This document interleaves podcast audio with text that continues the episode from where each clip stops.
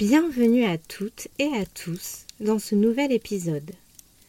Aujourd'hui, Wivo et Davin vont explorer l'une des œuvres cinématographiques les plus emblématiques et profondément touchantes de tous les temps. Et ce n'est pas rien. En plus, il s'agit de mon film préféré. Alors, installons-nous bien confortablement au coin du feu pour découvrir La vie est belle, une ode à l'amour, à l'humour et à l'espoir.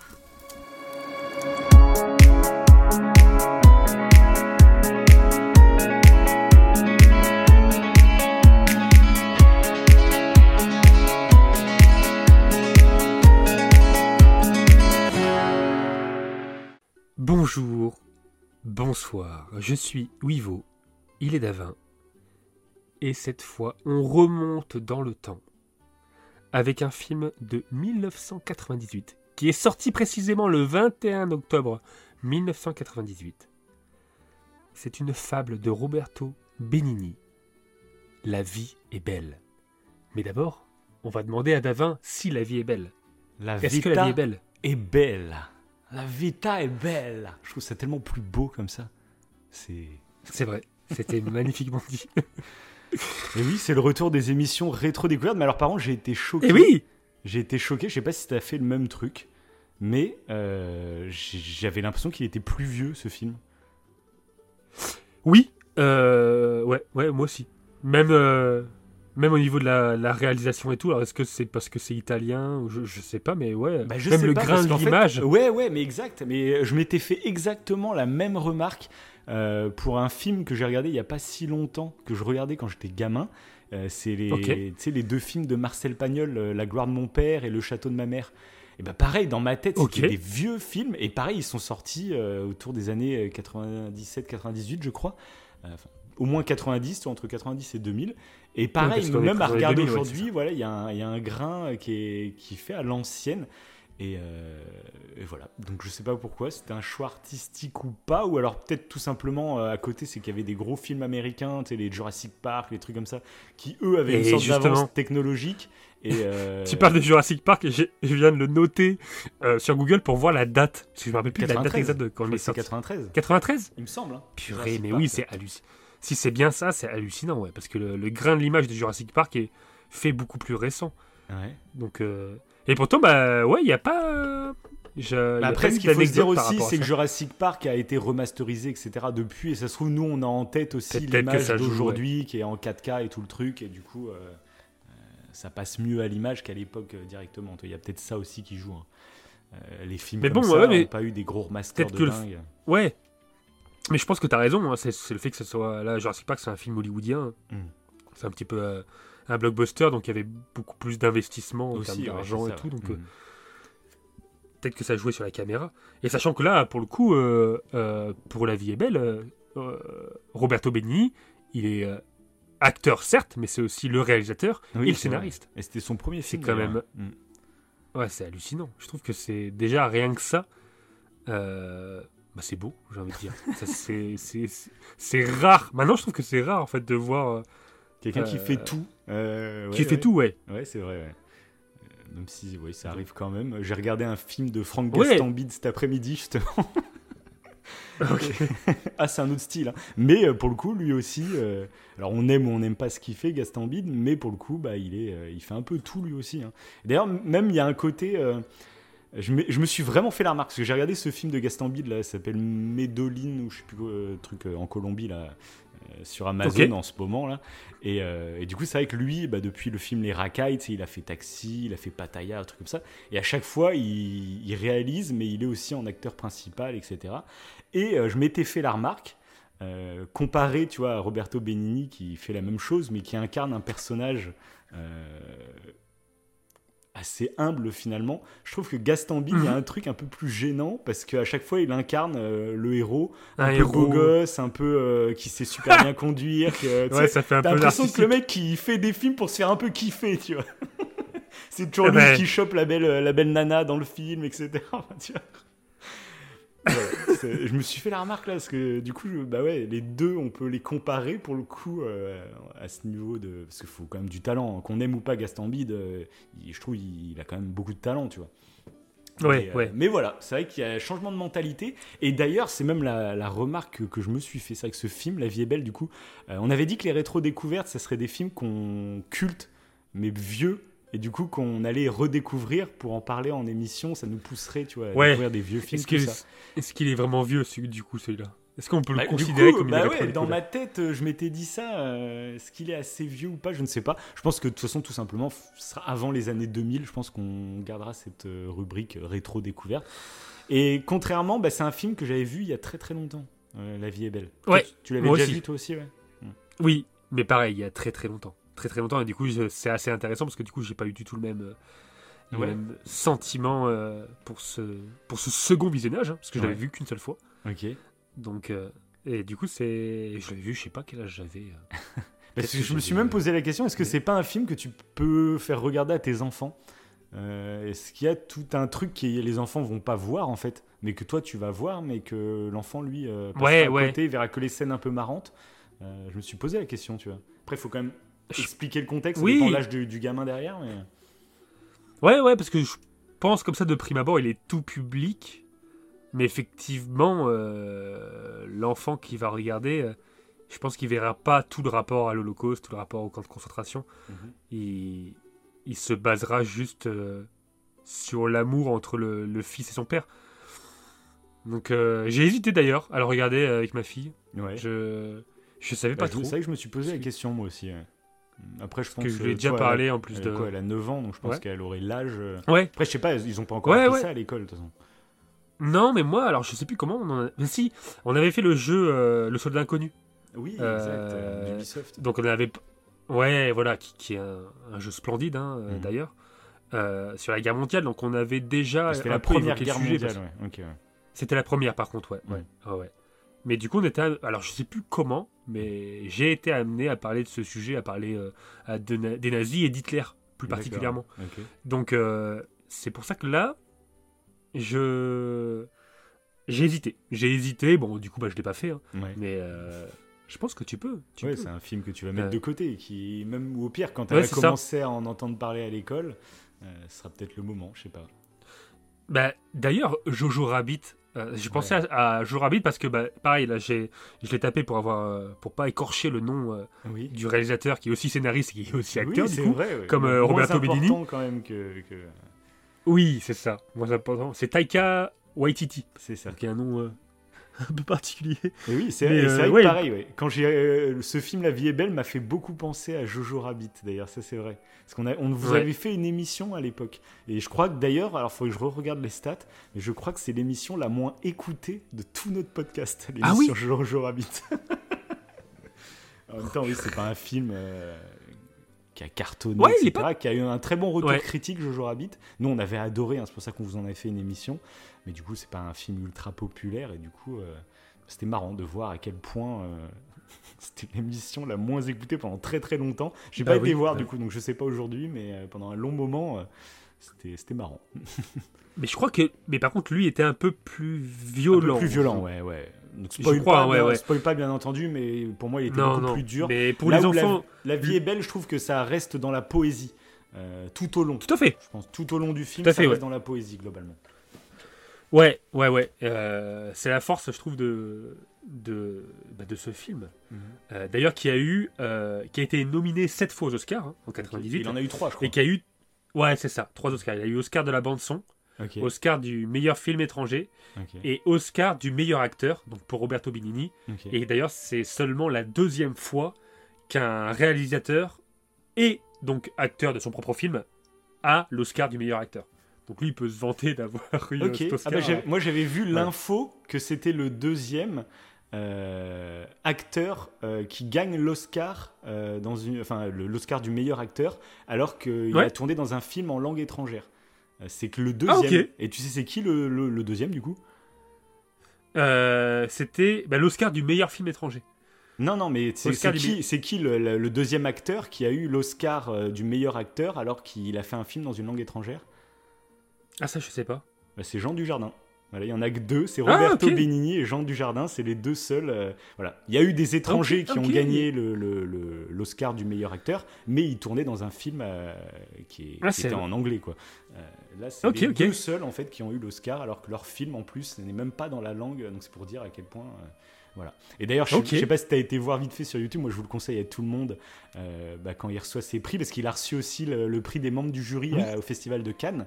Et euh, il y a fait. des vidéos euh, qui sont devenues cultes de quand il reçoit le, le prix, Ça- etc. Il se jette aux pieds. C'est Martin Scorsese d'ailleurs, je crois, qui était euh, président cette année. Ouais, c'est ça, c'est ça. Et euh, Bah moi je l'ai, Ouais. j'ai vu que j'ai le DVD collector.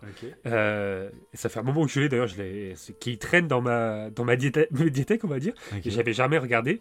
Et justement il y a bah, les Cette séquence. ce fameux, ouais voilà, ces fameuses séquences. Ouais. Il y a même une séquence avec le grand PPDA. Euh, tous les deux. Ton modèle. C'est tellement modèle. malaisant. Ah, quand tu regardes ça, je l'avais trop bizarre. quoi. Euh, Et, et euh, du coup, euh, ouais.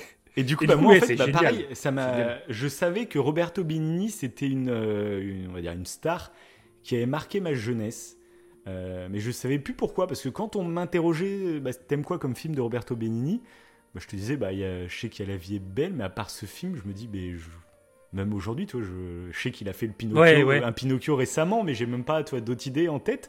Et du coup, en fait, là, bah, en m'intéressant pour l'émission un peu à, à Benigni, justement, je me suis rendu compte que bah, ce film, en fait, il est de 97.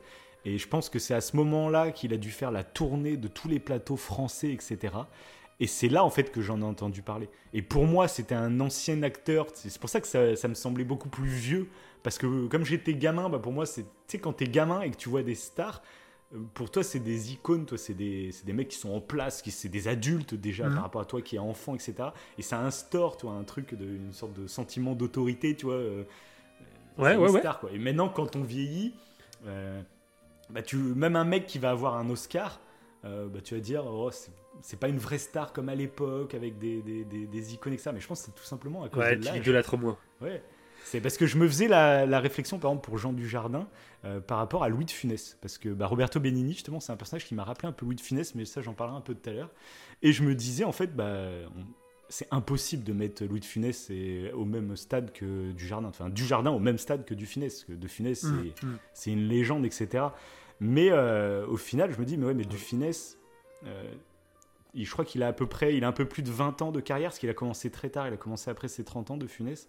Et il a une vingtaine d'années de carrière, et donc il a fait je sais pas combien de films pendant ce temps. Et il y a plein de films, en fait, que même personne n'a vu, personne ne connaît, en fait. Et on garde que ces chefs-d'œuvre, tu vois, de Funès. Et du coup, on l'élève au rang de, de superstar, etc. Euh, que Dujardin, peut-être qu'il le sera pour les. Il sera au même stade, en fait, que De Funès, mais pour les générations qui sont enfants maintenant, Ouais. tu vois. Euh, qui eux vont se prendre, ils vont, ils vont enlever tous les films un peu moyens de, du jardin, ils vont retenir que les grands et, euh, et ils vont les enchaîner. Et pour eux, ça va être euh, le- ce même genre d'icône qui nous. voilà. Et à ce niveau-là, et du coup, Ouais, ouais. Benigni, moi, c'est vrai que j'avais un peu ce rapport-là, alors qu'au final, je sais même pas si gamin j'avais vu un film de Benigni. hein. Parce que la vie est belle, je me rappelle pas Bah. l'avoir vu gamin, je l'ai vu ado, mais je l'ai pas vu gamin. Ouais, ouais, bah, j'ai eu, euh, moi j'ai un peu le même sentiment. Alors je sais pas si c'est exactement pareil, mais Ouais. euh, pour moi, euh, parce que là Roberto Benigni, euh, il a 70 ans là actuellement, Ouais. donc il est pas si vieux du coup, mais bon, Mhm. voilà. Mais pour moi, il était beaucoup plus. Mais je pense que ça rejoint d'une certaine manière ce que tu dis. Il était beaucoup plus vieux pour moi. ouais. Et je me rappelle Il de gamin, il lui. était gamin. Voilà. Et je me rappelle de lui quand j'étais gamin. En fait, je me rappelle justement de ça, de ce qu'il a fait en fait pendant euh, Mhm. euh, bah, les Oscars, pendant le prix qu'il a reçu. Ouais. Son côté très euh, affectif, Mhm. le fait de de- d'enlacer tout le monde, Oui. d'être ultra joyeux. Mhm. Ça, ça m'avait marqué quand j'étais petit. Je trouvais que c'était. euh, alors maintenant, je le pense plus, hein, mais je, je trouve que sa bienveillance, euh, Ouais, bien elle, sûr. est- elle explose. Ça, il a une générosité, une générosité dans sa bienveillance qui est, qui est euh, assez, qui est sincère et je trouve qu'il est rare et du coup c'est agréable à voir. Ouais, et puis Et du, pour le Quand coup, je le voyais petit, Bah ouais, bah exactement, ce comportement, pareil, je me suis fait la réflexion. ça marqué, qui est bien avec ces rétro-découvertes, c'est qu'en fait, euh, ça nous fait, soit c'est des trucs qu'on connaît pas du tout, soit c'est des trucs qui ont marqué notre enfance sans qu'on s'en soit rendu Mais oui, compte. mais et là, oui, de oui. redécouvrir aujourd'hui, ben, en fait, on se rend compte de l'impact que ça a.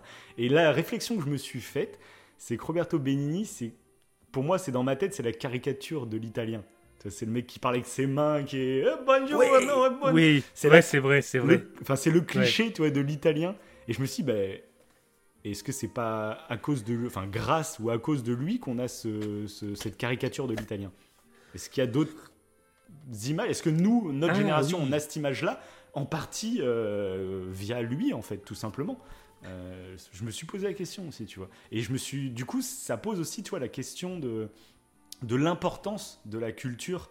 euh, parce que je me dis que vraiment, Roberto Benigni, il, il m'a tellement marqué quand j'étais gamin que forcément, il a influencé une partie de comment je j'imaginais de manière inconsciente euh, les Italiens, tu vois. Ah bah forcément. Sans rentrer dans Forcément, les clichés, ouais, ouais. tu vois. euh, Mais euh, je me dis, ça a joué. Et du coup, t'imagines la puissance de- d'un film, d'un acteur. euh, je trouve ça hallucinant, quoi. Ah oui, oui, bah oui, forcément, ça te donne des images, pas, pas des idées préconçues, mais euh, inconsciemment, oui. De toute façon, à travers les médias, hein, clairement, ouais, ça nous donne une image de, des Italiens euh, particulière. D'ailleurs, ce truc-là, ça me fait penser à. Souvent, je pense à ça, bah, à l'anecdote que tu m'avais racontée une fois Mhm. avec euh, l'acteur dans Prison Break qui est. euh, ah, qui est. T-Bag, voilà, cherchez. Le, le taré. T-Bag. ouais, le taré, ouais. Dont une femme, bah, par hasard, en fait, euh, s'était retrouvée dans l'ascenseur avec lui. Et elle avait eu peur de lui. Oui, avec Elle avait confondu, en fait, euh, avec l'acteur, quoi. Avec, avec l'acteur, ouais. Ah bah, Et elle Bah, lui, en plus, il a vraiment une tête de psycho, quand même. Ouais, c'est ce que j'allais te dire. Il a la tête de l'emploi un petit peu, ouais. Cette tête de taré qu'il a. Mais des fois, ouais, ton, ton cerveau, après, il. Ouais, mais c'est ça aussi qu'il faut se dire. Avec, le cinéma, il y a des castings qui sont faits. Et du coup, bah, pour incarner un tueur en série, on va prendre un mec avec une tête de psychopathe. C'est plus flippant, c'est plus. euh, Puis l'émotion passe plus vite. Tu sais, souvent, on le disait avec les mangas, trucs comme ça. Il y a des personnages qui sont souvent très caricaturaux. Mais comme ça, en fait, tu les intègres très rapidement et tu t'attaches beaucoup plus vite à eux ou tu les comprends beaucoup plus vite sans besoin de Ouais, broder ouais, ouais. pendant des heures, tu vois. Mais du coup, c'est aussi un problème. C'est que du coup, euh, bah, on se crée des images préconçues des gens. euh, C'est ça. Alors qu'il peut y avoir, ça se trouve, Roberto Benigni, c'est un immonde tueur en série, tu vois. Alors qu'il est ultra ça. joyeux dans son, c'est un personnage, tu vois. Mais, mais c'est vrai en plus. C'est, on se rend même plus compte Oui. en fait de. On a l'impression, on sait que le cinéma c'est de la fiction, mais euh, c'est un, je le dirai jamais assez, mais le cinéma a un rôle très important. Ils doivent faire attention quand ils font des choses, parce qu'en fait ça, ça, ça crée quand même une réalité euh, inconsciente, mais ça crée une réalité forcément chez tout le monde en Ouais, fait. ouais. Donc, euh, Ben, euh, D'ailleurs, le film là de, de Roberto Benigni avait fait un peu polémique, euh, euh, une mini polémique à sa sortie. euh, je trouve une polémique encore une fois qui n'est pas justifiée du fait que euh, historiquement, ce que présentait Roberto Benigni dans son film, ouais. c'était pas, euh, c'était pas réel, c'était pas tout à fait réel. Oui, il a arrangé le truc Et- à sa sauce, Voilà. ça colle avec son histoire, mais oui, oui, bien sûr. Bah, c'est ça. Ben lui, il l'a dit clairement. Il dit moi, j'ai pas fait un film euh, qui se veut historique. Moi, j'ai fait une fable en fait, une Ouais. histoire. euh, voilà. Euh, et j'y reviendrai d'ailleurs en détail tout à l'heure. Mhm.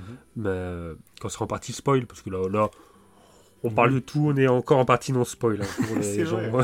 D'ailleurs, ce film est extrêmement dur, je trouve, euh, à...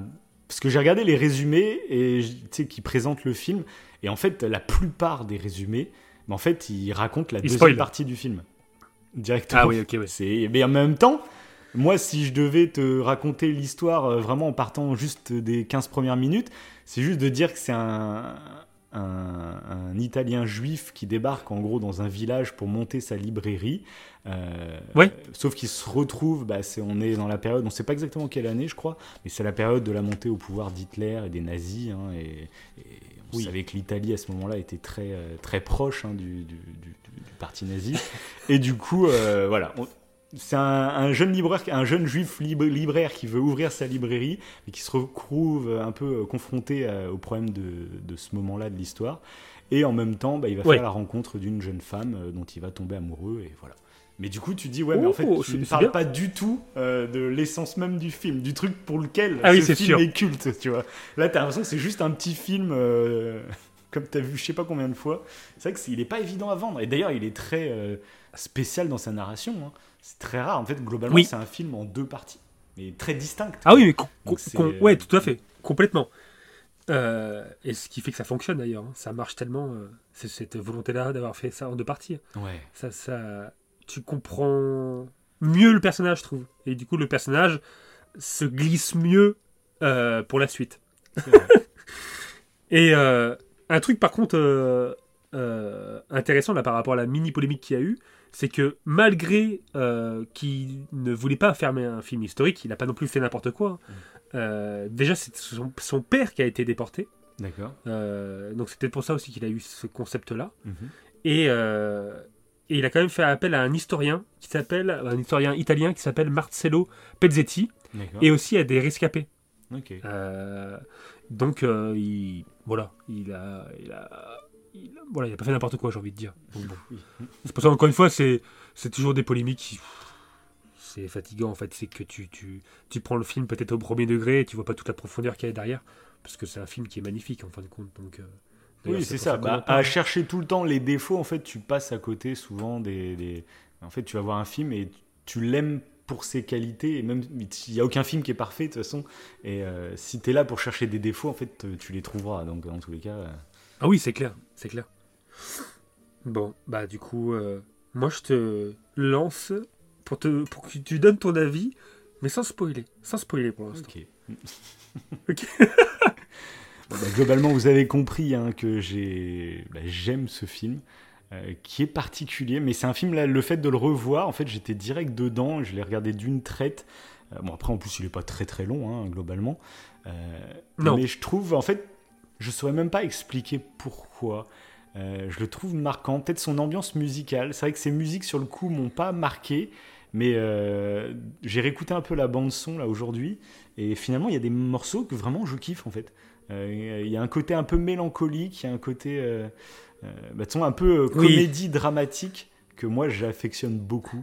on l'a déjà dit, mais là en plus c'est extrapolé à un niveau que, bah, tu vois, je t'avais dit tout à l'heure, je le mettais un peu en lien avec Louis de Funès, Roberto Benigni. Euh, parce que je trouve, enfin, il m'a fait penser à Louis de Funès. Sauf que ce qui est très drôle, c'est que c'est l'antipode des personnages de Louis de Funès. C'est le même genre d'humour, très clownesque. Sauf que De Funès, il incarnait quasiment tout le temps des connards. Et Benigni, lui, c'est l'inverse. C'est le même clown, c'est les mêmes gags, mais avec un personnage ultra euh, gentil, ultra bienveillant. Bienveillant. Ouais, ok. Et euh, j'ai trouvé ça marrant. C'est, j'aurais rêvé d'un film avec De Funès et Benigni. Avec les deux. Les- Imagine la- genre la grande vadrouille mais avec ces deux gars quoi, mais ça serait, euh, ça serait nul à chier parce que ça ne collerait absolument pas, j'en sais rien. mais euh, j'ai pas pu m'empêcher d'imaginer et je me disais même, euh, je me suis fait cette remarque, je me suis dit, aujourd'hui il n'y a plus euh, ce genre trop d'humour. Je trouve, bah en plus moi je suis un très gros fan du stand-up, mais je trouve qu'aujourd'hui, euh, alors c'est peut-être moi qui, qui du coup regarde trop de stand-up et du coup je, je vois plus les autres styles d'humour autour, j'en sais rien, mais je vois plus, enfin dans tous les cas il n'y a pas une star ultra grand public aujourd'hui euh, qui est aussi clownesque, tu vois, t'avais Jim Carrey en dernier, Robin Williams à la limite, mais c'était il y a déjà plus de 10 ans, tu vois. Ouais, c'était différent. Aujourd'hui, ouais. Ouais. Euh, J'ai l'impression que c'est comme si euh, même un acteur, quand il fait de l'humour, il y a un côté, je sais pas comment expliquer, il peut pas se mettre dans la. Il y a moins d'autodérision peut-être. Je sais pas si tu vois ce que je veux Ouais, dire. Euh, je sais pas. ouais. Ce genre d'humour, moi, me manque un petit peu, qui est très cartoonesque, et peut-être que limite on le retrouve plus dans les animés, dans les films d'animation, ce genre d'humour, mais plus du tout dans les, dans les films, quoi. Euh, je vois pas une star, un acteur comme ça qui ressortirait aussi fortement que, que ces gars-là, quoi. Après, peut-être c'est moi, hein, Ouais, là. euh, je sais pas. Je sais pas, ouais, en y réfléchissant, est-ce que. euh, peut-être que. Bah non, j'allais te dire que peut-être que les improvisations sont un petit peu plus bridées maintenant. Parce que c'est ce qui faisait la force pour Non, mais après, c'est que c'est pas le même style d'humour. Là, c'est un humour qui est très, euh, qui est très clownesque, euh, avec des, des, des mises en scène, etc. euh, où l'acteur joue avec son corps, avec sa. euh, Il y a moins ça, je Ouais, trouve, bah, surtout- globalement, aujourd'hui. Surtout Roberto Benigni, ouais. Mm. Ça, ça fait vraiment comédia dell'arte. C'est la comédie. je crois qu'on en avait parlé pour. dans Once Upon, Once Upon a Time euh, in, in Hollywood. In Hollywood. In Halloween. euh, le film de Quentin Tarantino. In Halloween. Euh, le film de Quentin Tarantino. Mhm. Et euh, on avait parlé un petit peu des western spaghetti et du coup bah, de la force du, du cinéma italien. Mhm. Et souvent, le cinéma italien a ce côté un peu comédia dell'arte Oui, mais même, avec cet humour-là particulier. Oui, mais même un De Funès, un Jim Carrey, un truc comme ça. Il y, a, Mais c'est il y vrai, avait ouais, pas ouais. mal d'acteurs plus. dans ce genre-là, on va dire. Et aujourd'hui, c'est vrai que c'est, on est peut-être plus C'est verbeux plus le même aujourd'hui. je style d'humour. Mm. Ouais, ouais, c'est vrai. hein. Mm. Donc bref. Voilà, c'était Ouais. juste, euh, juste la Non, remarque bah, que je m'étais faite et que je trouvais que le lien avec De Funès c'était assez cool. Et d'ailleurs, il faudra qu'on fasse une émission sur De Funès. Il faut que je ré- réfléchisse à comment. Je pense que ça va être un en deux films avec De Funès. Ça peut être euh, assez sympa. Parce que, Ouais, toi, ça peut être super intéressant. parce que toi, t'as. Oui, parce que moi, je le, je le connais hein, de finesse, mais après, hein, si tu me dis. euh, un- si, tu me, si tu me demandes de citer un film de lui que j'ai bien aimé, euh, Ok. ah bah, je ne sais pas. Ah d'accord, bah, ce qu'on fera, ça va être un en Ah deux ouais. films et je vais te donner mes deux films préférés de De Funès. Comme ça, au moins, on va faire ça, je pense. Ah bah vas-y, vas-y carrément. Quitte à faire. Euh, bref. Et donc euh, voilà. Et donc pour conclure sur mon avis sans le film, sans spoil, euh, bah voilà, globalement c'est vraiment un film que je conseille à tout le monde de voir. Il y a vraiment une, il y a une façon en fait de, de- de cacher la réalité des choses euh, avec de la légèreté, avec de l'humour euh, que je trouve très intelligente parce qu'il y a un moment où en fait c'est fait de manière où le spectateur est complice avec Roberto Benigni, mais euh, il y a tout un moment en fait où euh, où on n'est pas complice, mais pourtant on vit la même chose qu'un autre personnage. Mais ça, on en parlera du coup en partie spoil. Mais du coup, je trouve ça brillant, quoi. Voilà. Et c'est une belle leçon de vie C'est même beau. sur la sur ce que tu peux ressortir de ce film. Je trouve qu'il y a pas mal de trucs euh, très très cool. Donc restez jusqu'à la fin. Parce Ouais, qu'on va on va philosopher, hein, je peux vous le dire. Et ouais, mais en plus, j'ai resté euh, d'autant plus jusqu'à la fin parce que j'ai des anecdotes justement sur euh, euh, comment tout le concept est venu à l'idée de Roberto Benigni. Donc c'est plutôt intéressant. Ok. Voilà. Et donc toi. Après, et moi, toi, pour la- alors? Ouais. Eh ben, moi, ce qui est assez. euh, ce que je disais ben, en début de, de podcast, c'est que ben, du coup, le film, je me rappelais évidemment, comme on l'a dit tout à l'heure, de l'acteur, de sa façon d'être, euh, très clownesque et même de sa bienveillance euh, Mhm. exacerbée. Et ça, j'apprécie le personnage. Pour, par, par contre, je connais bien le personnage, c'est ça qui est fou, mais ces films, bah là, à part La vie est belle qu'on cite, hein, Mhm. mais j'en connais pas d'autres en fait. Mhm. Je... Là, de limite, ça me donne envie de regarder d'autres films. Euh, Ouais, parce qu'en Euh, plus, apparemment, il avait, c'est ouais. un peu son style euh, caractéristique. Euh, il Ouais. fait- apparemment, il fait beaucoup de comédies un peu dramatiques. Euh, voilà. Ouais, C'est- ouais. C'est pas un truc Ouais, ce que euh, j'ai cru que comprendre. sur La vie est belle, mais a priori, La vie est belle, c'est un peu son. C'est le, c'est celui qui est vraiment Ouais, connu internationalement, etc. Le reste est resté Ouais, voilà. un peu euh, en Italie, quoi, finalement. Ouais. Ouais, je serais curieux de le voir parce que moi j'aime bah, j'aime beaucoup le personnage. Et pour le coup, quand j'avais vu euh, la première fois la, bah, la vie est belle, donc je sais plus quel âge j'avais, hein, mais je me rappelle que j'étais ressorti euh, de ce visionnage avec un goût un peu amer. D'accord. Avec un goût. euh, euh, ça m'avait procuré en fait comme de la mélancolie. Ok. Et c'est un sentiment que j'avais pas apprécié. D'accord. Je sais pas pourquoi. Ok. C'est ça, c'est un sentiment d'ailleurs que. Il y a eu beaucoup de films. Alors, moi maintenant, Mhm. mais à une époque, je détestais ce sentiment-là. C'est ce sentiment de. De tristesse, euh, un mélange de tristesse et de joie, ou de, de penser à, à quelque chose de joyeux, mais qui est passé, donc qui est fini. Ouais. Ça me provoquait en fait plus de, de, de, de tristesse qu'autre chose, tu vois. C'est trop bizarre. Et euh, bah, je crois que ce film, justement, c'était le paroxysme de ça. Ça me provoquait ce sentiment-là. Et du coup, euh, bah, je me rappelais pas du tout. Ah ouais. Des grandes lignes, si tu veux. Mhm. Ouais, des grandes lignes après. Mais, euh, mais voilà. Et du coup, euh, là, en le revoyant, est-ce que du coup, mon état d'esprit a changé sur le- la mélancolie? Bah, complètement. Là, j'ai, j'ai surkiffé. J'ai surkiffé le film. Je trouve Ouais. qu'il est, qu'il est magnifique. Passons à la partie spoil. Après ce, ce longue, cette longue promotion euh, de ce beau film.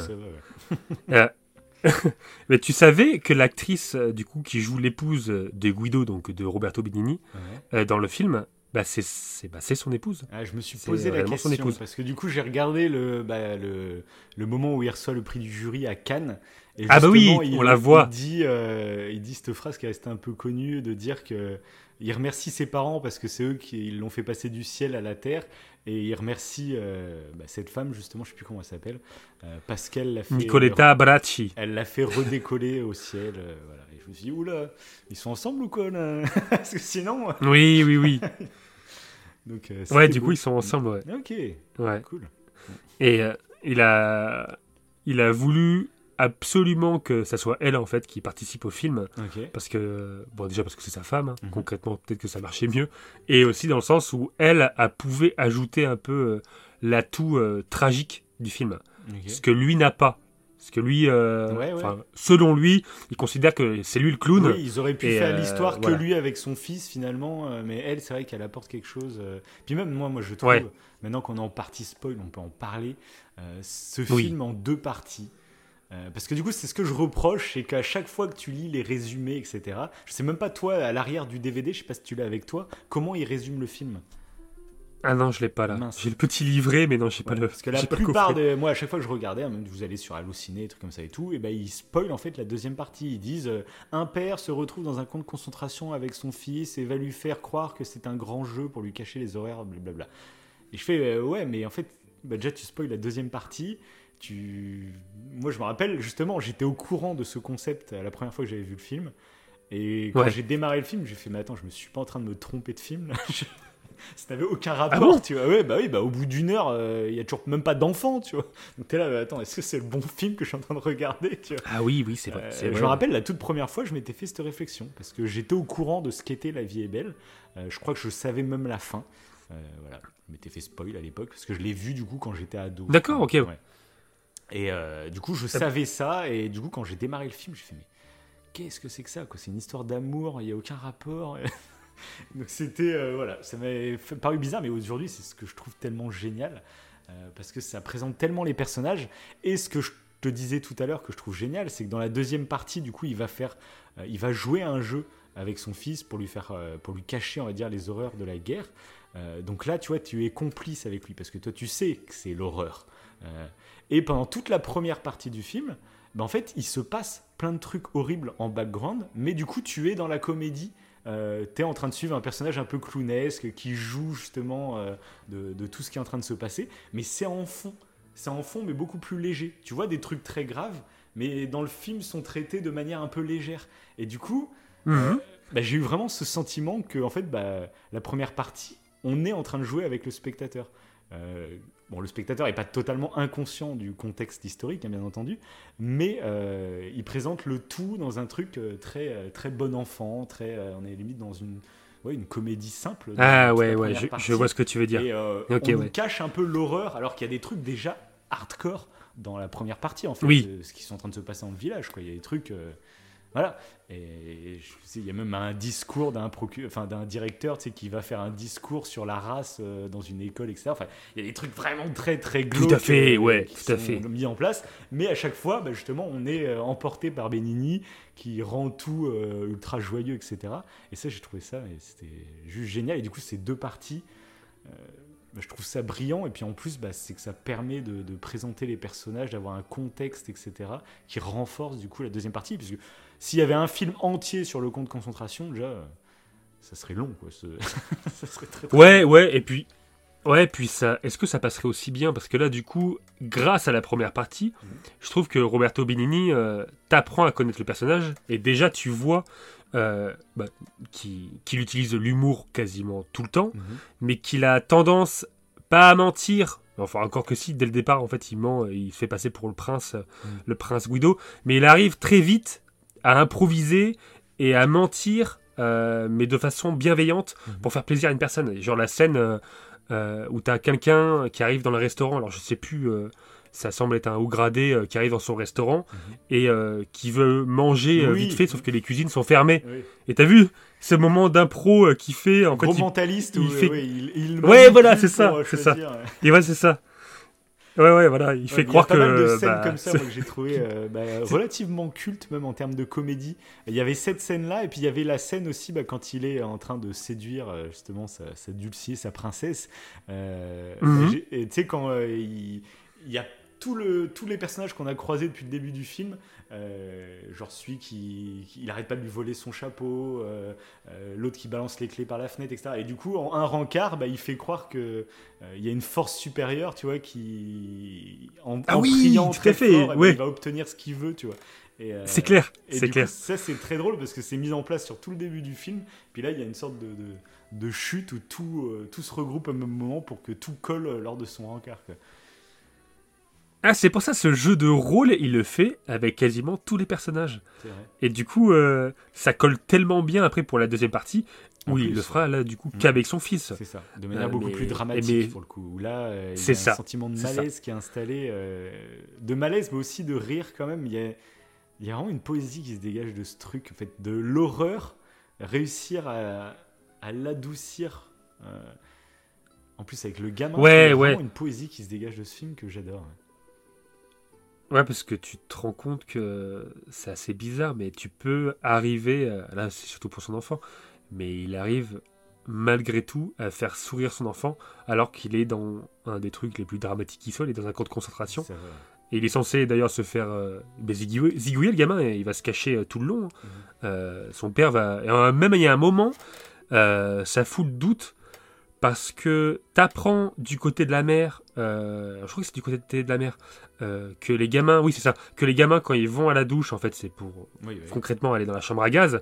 Et à un moment donné, le petit, il rejoint euh, bah, Guido, qui est en train de travailler, qui porte des enclumes extrêmement lourdes. Oui. Et, et il dit Oui, ils veulent que j'aille à la douche, mais moi j'ai pas envie. Et t'as Guido, Guido qui insiste Guido, Si, si, il va à la douche Et là tu fais Ah non C'est horrible, ouais. Et en fin de compte, bah, il va pas y aller. Mais heureusement, quoi. Là, un peu, euh, tout, tout pouvait changer, quoi. C'est clair. Et, euh, et parce que c'est le seul gamin, en fait, qui va rester. Qui va Concrètement, vu qu'il va se cacher, euh, ouais, c'est ça, c'est ça. Du coup, euh, c'est ouais, c'est ultra pertinent, je trouve, euh, l'humour qu'il a. Ouais, parce qu'on disait qu'il a présentait euh, des- qu'il a pris des libertés, etc. Euh, donc par exemple, je sais que bah, les enfants du coup étaient exécutés dès l'arrivée au camp. hein. Normalement, il y avait pas de, ils restaient pas dans une, euh, Ah oui, chambre, oui. etc. Mais euh, je trouve, bah, il- c'est la force du truc aussi, c'est qu'il présente bah, justement quand même le fait qu'on tuait des, des gamins parce qu'ils étaient inutiles à la main d'œuvre euh, et les personnes âgées aussi. Ça, c'est des trucs vrais, quoi. Et c'est Mais- ça qui est fort. Bah, ouais. de toute façon, il y a beaucoup de films de toute façon, sur la Seconde Guerre mondiale, parce qu'il y a eu tellement d'horreur qu'on est vraiment confronté à, à, l'horreur humaine, à son apogée.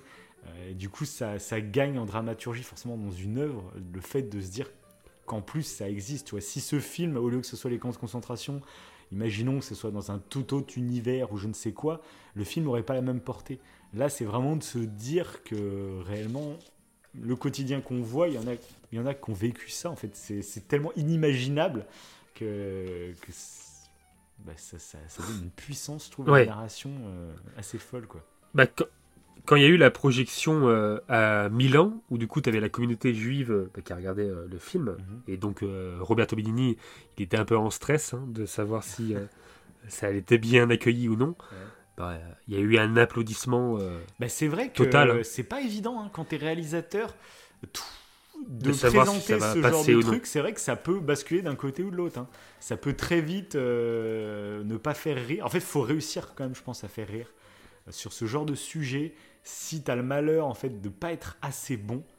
euh, bah, ça peut vite tourner euh, à l'inverse, tu vois. Où en fait, question en train de foutre, tu te, tu te moques. euh, Ouais, c'est très, très casse-gueule comme. euh, Ouais, bah ouais. Ouais, c'est ça. Euh, C'est ça. c'est ça qui est chaud. Souvent, tu sais, on se plaint, ouais, on peut plus rien dire, on, à chaque fois, on se fait défoncer, etc. Bah, en fait, on peut tout rire de tout, je pense, mais il faut vraiment avoir du talent, en fait, tout simplement. C'est que aujourd'hui, je trouve, il y a tellement beaucoup de gens qui peuvent s'exprimer, qu'il y a beaucoup de gens qui le font avec moins de talent que d'autres.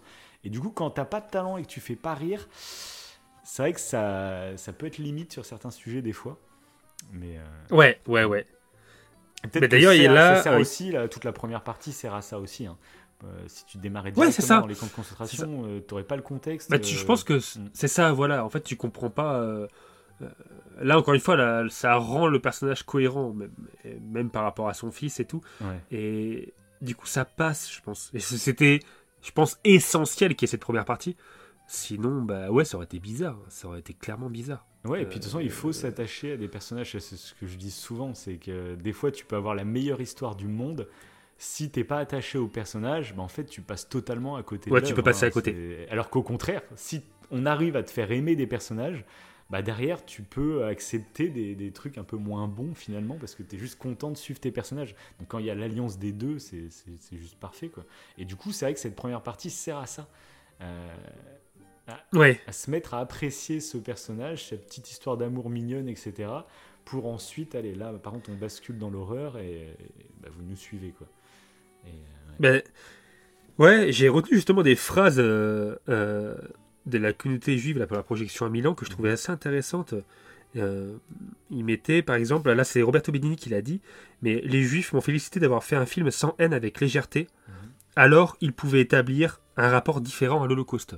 Mhm. Parce que c'est vrai que le- généralement, bah, quand tu parles de, bah, des camps de concentration, du nazisme, c'est Mhm. toujours de la haine viscérale, c'est toujours des films violents, Mhm. ce qui n'est pas le cas là dans ce film. Et comme tu le disais tout à l'heure, c'est un film poétique. Mhm. Et il y a même euh, quelqu'un qui a dit Ce film beau et nécessaire nous permet de nous pencher sur l'enfer des camps sans sombrer dans la folie. Ouais, Et je trouve que vrai, cette phrase, elle est, elle est trop belle. C'est exactement ça. Du coup, vu que c'est pas violent, et vu que euh, là, Roberto Benigni l'a dit lui-même, vu qu'il voulait pas exhiber la violence, il voulait juste la suggérer. Et euh, d'ailleurs, on le voit juste une fois. Il y a une scène où on voit bah, les, tous les corps qui sont empilés les uns sur les autres. Mais ouais, c'est horrible. Et en plus, il y a un petit peu de brouillard et tout, Mm. donc c'est euh, euh, c'est un peu bizarre. C'est tu- un peu irréel, je trouve. Ouais, c'est vrai. Ouais, Dans toute cette poésie, tu as ce moment un peu cauchemar, cette vision cauchemardesque Ouais, vrai. même si tu le sais, nous en tant qu'adultes, on le voit. Euh, et là, à ce moment-là, d'ailleurs, l'enfant ne le voit pas parce Oui, qu'il est, en- train il de dormir, je crois. Ouais. Donc, euh, c'est assez intéressant de l'avoir fait comme ça. Je trouve que c'est bien aussi, en fait, de. Là, pour le coup, il a pris, bah, encore une fois, un- un- une situation extrême, bah, Mhm. les camps de concentration, mais d'arriver à le vrai, suggérer. parce que justement, je trouve ouais. qu'il y a quand même des comédies sur la Seconde Guerre mondiale. Il y a eu quand même énormément de films. Euh, et je pense par exemple à La Grande Mhm. Vadrouille, etc., avec De Funès. Mais euh, il y a beaucoup de comédies avec des nazis, mais où tu sais, les nazis sont, sont un peu tournés au ridicule finalement. Mais c'est vrai que des comédies dans les camps de concentration avec les, les- avec les déportés, c'est quand même beaucoup plus rare. Il y a des films comme La liste Ouais. de Schindler, etc., mais qui sont des, des full drames, hein, c'est pas du tout drôle. Euh, mais des films avec des nazis marrants, il y en a pas mal, mais euh, quand ça bascule du côté des camps de concentration, alors il y en a sûrement, mais c'est vrai que j'en ai pas en tête qui me viennent comme ça. Ouais, Et c'est ça, Ouais, ouais, et puis en étant, Mm. en étant comme ça, en fait, en, en- en ne montrant pas directement, je trouve, euh, tout ce qui se passe. Et on en revient à ce que disait qu'on disait au début, hein, Mm. c'est que là, je pense réellement qu'un enfant peut le regarder. Euh, Bah, là, tu regardes ce film avec les yeux d'un enfant, bah, t'auras pas cette, euh, cette violence exacerbée qui est la réalité des camps de concentration. Tu l'auras pas. Et donc c'est assez intéressant, ça c'est c'est une, c'est une sacrée prouesse. Et c'est là ce qui a été justement applaudi à Milan, encore une fois. Ouais, non, c'est vrai, que c'est la, la, de ce film. Et c'est très fort. C'est pour ça qu'il y a du message- brillant. hein. C'est un film qui fait passer tellement de, de, de messages. J'en reviens un peu tu sais, à l'humour qu'il y a aujourd'hui, qui est beaucoup plus verbeux. Il y a beaucoup d'humour qui sont assez engagés, tu vois, politiquement, pour, euh, pour attaquer, pour trucs comme ça. Et là, de voir un film avec un humour clownesque, donc c'est vraiment de l'humour euh, très grand public, très de situation, qui pourtant en fait est au service d'un- sujet tellement puissant et de messages aussi, Mm. aussi grands. C'est vrai que c'est. Je trouve la prouesse est vraiment, est vraiment cool. Quoi. C'est. Ouais, bref. Ouais, ouais, ouais. ben ouais, mais euh, et l'idée euh, qu'il a eue pour faire le film, c'est assez marrant parce que c'est vrai que j'ai pas précisé. Euh, donc c'est Roberto Bedini qui a réalisé, donc lui qui était en tant qu'acteur principal. Mhm. Mais pour le scénario, il n'était pas tout seul. Il a coécrit le scénario avec un écrivain italien et qui est donc aussi scénariste, Mhm. qui s'appelle Vince- Vincenzo Cerami. Mhm. Et euh, c'est avec ce Vincenzo, euh, lors d'un petit, d'un petit repas dans un restaurant, qu'ils ont eu l'idée en fait euh, bah, de ce film. Enfin, l'idée principale, c'était de Roberto. Et en fait, ce qu'il a fait, c'est que pendant ce repas, il a dit à, à son pote, hein, Vincenzo, euh, qu'il voulait faire une comédie dans quelque chose d'extrême, justement. Incarner un comique dans une situation extrême Mhm. et il s'est dit, bah, le truc le plus paradoxal, bah, un camp de concentration. Mm. Ça serait pas mal. Et il a commencé à faire une impro. Une impro comme s'il était dans un camp de concentration et que, bah, voilà, qu'il faisait des. alors, je sais pas ce qu'il a fait exactement comme scène euh, hum- d'humour. Et sauf que Vincenzo, il a fait, non, non, mais là, on arrête. On arrête. on arrête tout. Et, euh, et c'est après, en fait, ils y ont re- re-réfléchi Ouais. et ils se sont dit, pourquoi pas le faire avec un petit garçon. Mhm. Et là, du coup, euh, l'idée, en fait, ça serait que les scènes d'humour seraient, en fait, tout simplement pour protéger le petit garçon. Mm. Et là, Vincenzo, il a fait, ouais, là, ça passe. Ouais, ouais. Et là, ils ont travaillé sur le projet, et c'est comme ça que le projet est arrivé. Mais à la base, euh, voilà, Roberto il était parti dans un délire sans Dans enfant, quoi. C'est ça que ça un passait. défi, euh, Ouais, c'est ça, c'est ça. Et, et c'est comme ça que ça s'est construit le concept, et donc je trouve ça assez énorme. Même pour le, pour le choix du petit, hein, parce que le petit, donc, s'appelle Giorgio Cantarini, il a 5 ans. Il joue Euh, très très bien. Et le- Je trouve. euh, Ouais, Mais t'as vu d'ailleurs, Ouais, juste une il joue- question. Tu l'as regardé en VO ou en VF Eh non, je l'ai regardé en VF, ouais. Je l'ai regardé en VF. Ah bah là, c'est ce que j'aurais dû le dire en partie non spoil. Par contre, c'est un film qui repose sur une performance d'acteur, donc en plus tellement euh, typé en fait. Il y a tellement un style Benigni. C'est un film que je vous conseille de regarder en VO STFR, qui est c'est juste génial comme ça. Ah ouais? Euh, la première fois que je l'avais vu, c'était en VF. Là, je suis passé vite fait en VF de temps en temps pour voir. Euh, Forcément, dès que tu écoutes en VO et que tu repasses en VF, tu trouves ça nul à chier. hein. mais, euh, mais donc, je vais pas juger la VF. Je sais pas si elle est bonne ou pas. Tu as l'air de kiffer. Donc Ah, moi très, j'ai adoré très la. VF, ouais. Mais je trouve Ouais. que ce genre de film qui repose sur une performance d'acteur, euh, ça, ça se vit en VO, je trouve. En plus, là, c'est tellement typé italien, etc., que tu es obligé de. Enfin, je sais pas. Moi, c'est pour le coup, euh, je vous le conseille en VO STFR. Voilà. Ouais, j'avoue, ça me donne envie de, de le revoir en VOSTFR. Ouais, bah oui, bien sûr. Ouais, pourquoi pas Mm, mm. Moi, je trouve, euh, ouais. Ce genre de film, Ouais. t'es limite obligé, quoi. Ben le, le, le petit, là, pour revenir sur le petit, euh, ils, ont mis, ils ont choisi quelqu'un qui, a été, et qui joue bien, hein, clairement, mais euh, qui a cette branche un peu. euh, il voulait un enfant un peu sauvage, comme disait Roberto Benigni, Mhm. un peu timide. Mhm. Et, euh, et du coup, pour qu'il joue euh, dans le film, évidemment, ils ont fait un casting, et c'est Nicoletta Bracci, donc la femme de Roberto, qui a choisi ce petit. Quand elle a vu le petit, elle a fait Oh, son visage, est... c'est un cadeau du ciel. Pur, Et du coup, elle l'a choisi lui. Oh, il a la bouille. Il a une bonne bouille. euh, donc, euh, bah, ça, ça a matché. Il Et du coup, il a un visage innocent. Ouais, voilà. Ouais, c'est ça. ouais. c'est ça, ouais. Et ils l'ont pris une semaine un petit peu avant le tournage. Ah oui Pour un peu qu'il s'habitue. Ouais. Ok. Ah oui, non, Euh, oui, ils l'ont sélectionné au- une semaine avant, ils l'ont, oui, ils l'ont fait venir un peu avant. Non, non, non, non, oui, oui. Ils l'ont sélectionné bien avant. Et après, avant le tournage, en fait, ils, ils ont, bah, ils ont passé une semaine ensemble pour que le petit s'habitue en fait à Roberto et Nicoletta. Ok. Pour le bien, et Qu'ils surtout à, Roberto pour le bien du film. 5 ans, c'est... je pensais qu'il était un peu plus vieux, tu vois. 5 ans, c'est impressionnant. Ouais, Punaise. Ouais, ils ont choisi cet âge-là dans le sens où euh, le petit euh, bon, commence à comprendre quand même pas mal de choses. Mhm. D'ailleurs, il posait certaines questions euh, euh, par rapport aux juifs, qu'est-ce que- qu'est-ce qu'un Mhm. juif et tout, vu que c'est le sujet du, du film. Mhm.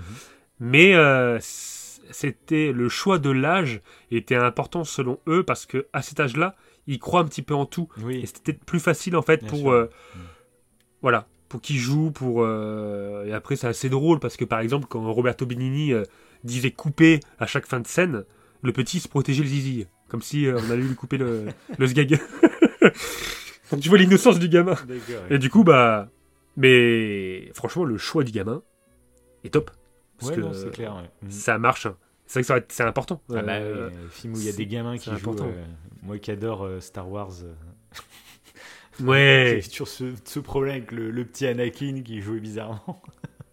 Et c'est vrai que ça peut te ruiner un truc. Hein, donc, Ouais, c'est ouais, ouais, parce que c'est difficile et euh, je crois que c'est bah, Nicoletta qui disait ça que de toute façon euh, pour les films le choix si tu joues avec des animaux ou des enfants en fait euh, c'est compliqué. Ah, ça tu complique leur tout, demandes des fois des, des performances qui sont difficiles. sûr. Et donc là bah, ils ont choisi un gamin franchement ouais c'était c'était top.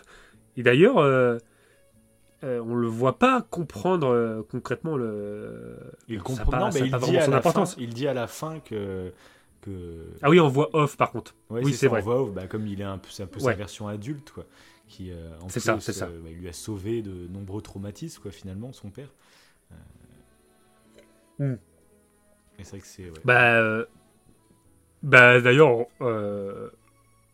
j'ai trouvé, pareil, Roberto Benigni l'avait dit lui-même, le fait qu'il décide de mourir, je pense que c'était essentiel. Mhm.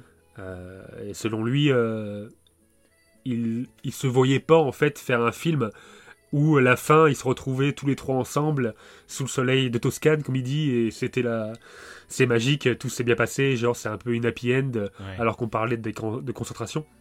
Pour lui, il était euh, obligé de mourir. Ça faisait partie du film. Je trouve que justement, c'est Oui, ça fait toute la force du film. C'est super important bah qu'il oui. meure. C'est en partie pour ça que le film est devenu culte, je pense. Euh, et qui rend même le deuxième visionnage euh, tellement euh, nostalgique, limite. Mais ça, on le dit tout Ouais. le temps. On en avait parlé quand on avait fait Titanic, etc.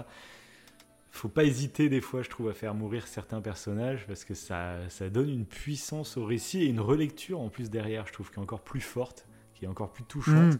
Et là, moi, euh, bon, en plus, euh, Je l'ai revu là quand j'ai fait, j'ai regardé des petites vidéos là avant de faire l'émission là.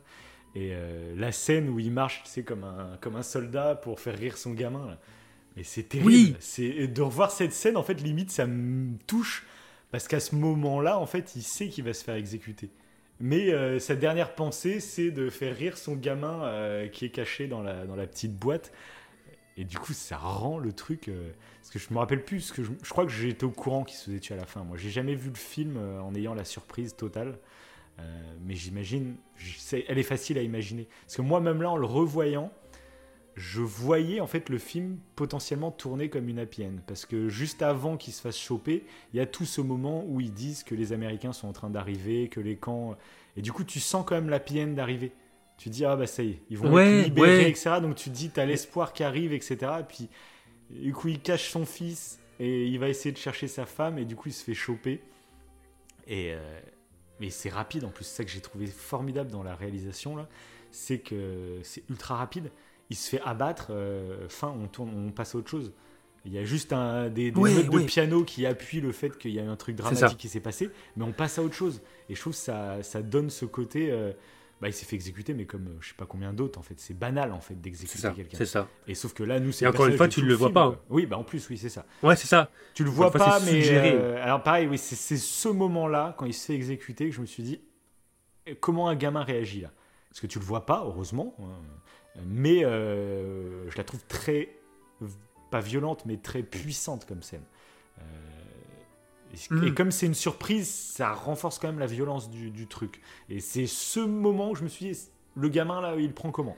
Euh, Parce que là, tu lui casses sa magie d'un coup. Ouais, bah c'est- Est-ce Ah oui, c'est clair, c'est clair. Est-ce que, que le gamin comprend? Est-ce que juste ce moment-là, je me suis dit après bon, après faut discuter quoi. Après ça dépend de l'âge de ton gamin, etc. Mais euh, il y a juste ce moment-là. que je me suis Oui, dit, oui, parce que tu regardes, il y a, y, a, y a des Disney qui jouent sur cette dramaturgie. Plus, tu c'est prends le Roi Lion, tu prends. Oui, mais généralement, euh, oui, remarque le roi lion s'il est vénère. Je pensais à Bambi. c'est assez fort. Bambi, Quoi. Parce que des Ouais, fois, Bambi. il tue les parents, etc. assez rapidement. euh, mais justement, assez rapidement. T'es pas attaché et tout. C'est pas le personnage principal, le parent, tu vois. Là, c'est quand même le parent. euh, le personnage Ouais, ouais, ouais. principal, c'est. C'est rude quand même. hein. Ouais, c'est ouais, ouais, c'est sûr, c'est sûr. Ouais, c'est pour ça que j'aurais. Mais je sais regarde-le avec ta fille, comme Je ça euh, on saura. Elle sera peut-être traumatisée, Ouais, mais c'est voilà, c'est comme ça. C'est pour l'émission, pour. Bah, De toute façon, il y a euh, euh, film. Je crois que le site, c'est le film pour les enfants. On le trouve facilement en fait, Ouais. en mettant sur Google ou n'importe. Film pour enfants, tout simplement, on tape. Mhm. Et il y a un site justement. Euh, c'est des experts qui se permettent de donner un avis un peu plus poussé euh, sur un film, par exemple tel que La vie est belle, même si c'est comme ça de prime abord dit tout public, Mhm. eux ils vont mettre un âge et euh, même s'ils mettent pas qu'un âge, après ils vont euh, développer un peu le pourquoi du comment, quelles scènes peuvent être traumatisantes, etc., etc. Et euh, justement, euh, j'aurais dû aller voir, tu vois, pour voir ce qu'ils, ce qu'ils disent. Ça aurait été intéressant. Ouais. Parce que mais ça, je le conseille à tous les parents. Je crois qu'on en avait déjà parlé de ce site-là, mais c'est, c'est, ultra utile. hein. Quand tu sais pas trop si le film est, est-ce qu'il est pour les enfants ou non, est-ce que l'âge. Ou même oui, ou même euh, si t'as non. envie de regarder un film avec tes gamins, mais que tu n'as pas vu, parce que t'es pas obligé de regarder que des trucs que tu connais. Ouais, voilà, tout à fait. euh, Au moins pour savoir si c'est adapté, quoi. C'est vrai que c'est cool. quoi. Après, ça, ça a tendance à spoiler par contre. Parce que vu que Ah, ça s'est ouais. développé, euh, si non. tu veux. Bah, ouais, t'as pas un avis spoil. rapide, toi, tu vois. Si, si, après tu peux, oui, oui. T'as l'âge, t'as le. Si ouais. tu veux pas te faire spoiler, t'as le truc bah, déconseillé au moins de 12 ans par exemple, et là tu sais que bah. Ouais. euh, après, comme souvent, de toute façon, c'est ce qu'on dit, c'est que le. De toute façon, faut regarder le film Mhm. avec ton enfant. Tu vois, je vais, pas, je vais pas mettre ma fille devant La vie est belle toute seule. Bon, allez, bah tu mates La vie est belle ce soir, moi je vais, C'est ça. je vais aller Après, tu dehors. vas te faire la ligne verte et puis tu seras bien. Là. Tu vas passer une belle soirée. c'est clair. c'est clair. Non, mais voilà. Donc, un- euh, En tout cas, c'est un film. Euh, ce que le message, du coup, euh, de cacher la réalité à un gamin pour euh, bah, lui éviter des traumatismes, etc. euh, moi, je trouve que c'est un message qui même peut faire réfléchir en tant qu'adulte. Parce que j'ai Ah, l'impression qu'en tant qu'adulte, en fait, on fait exactement l'inverse. À se nourrir avec les chaînes d'information, les JT, les tout ça.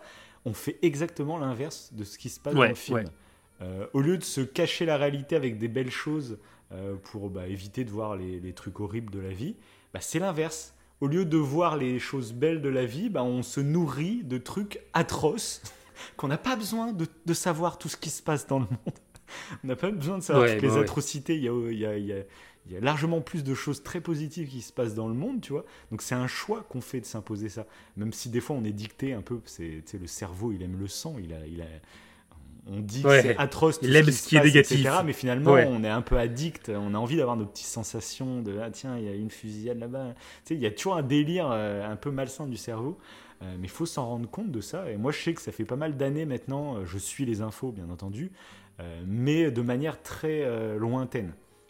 Je suis au courant de ce qui se passe, mais Ouais. euh, déjà, je regarde plus les JT à la télé. J'ai pas besoin d'avoir des Oui, images.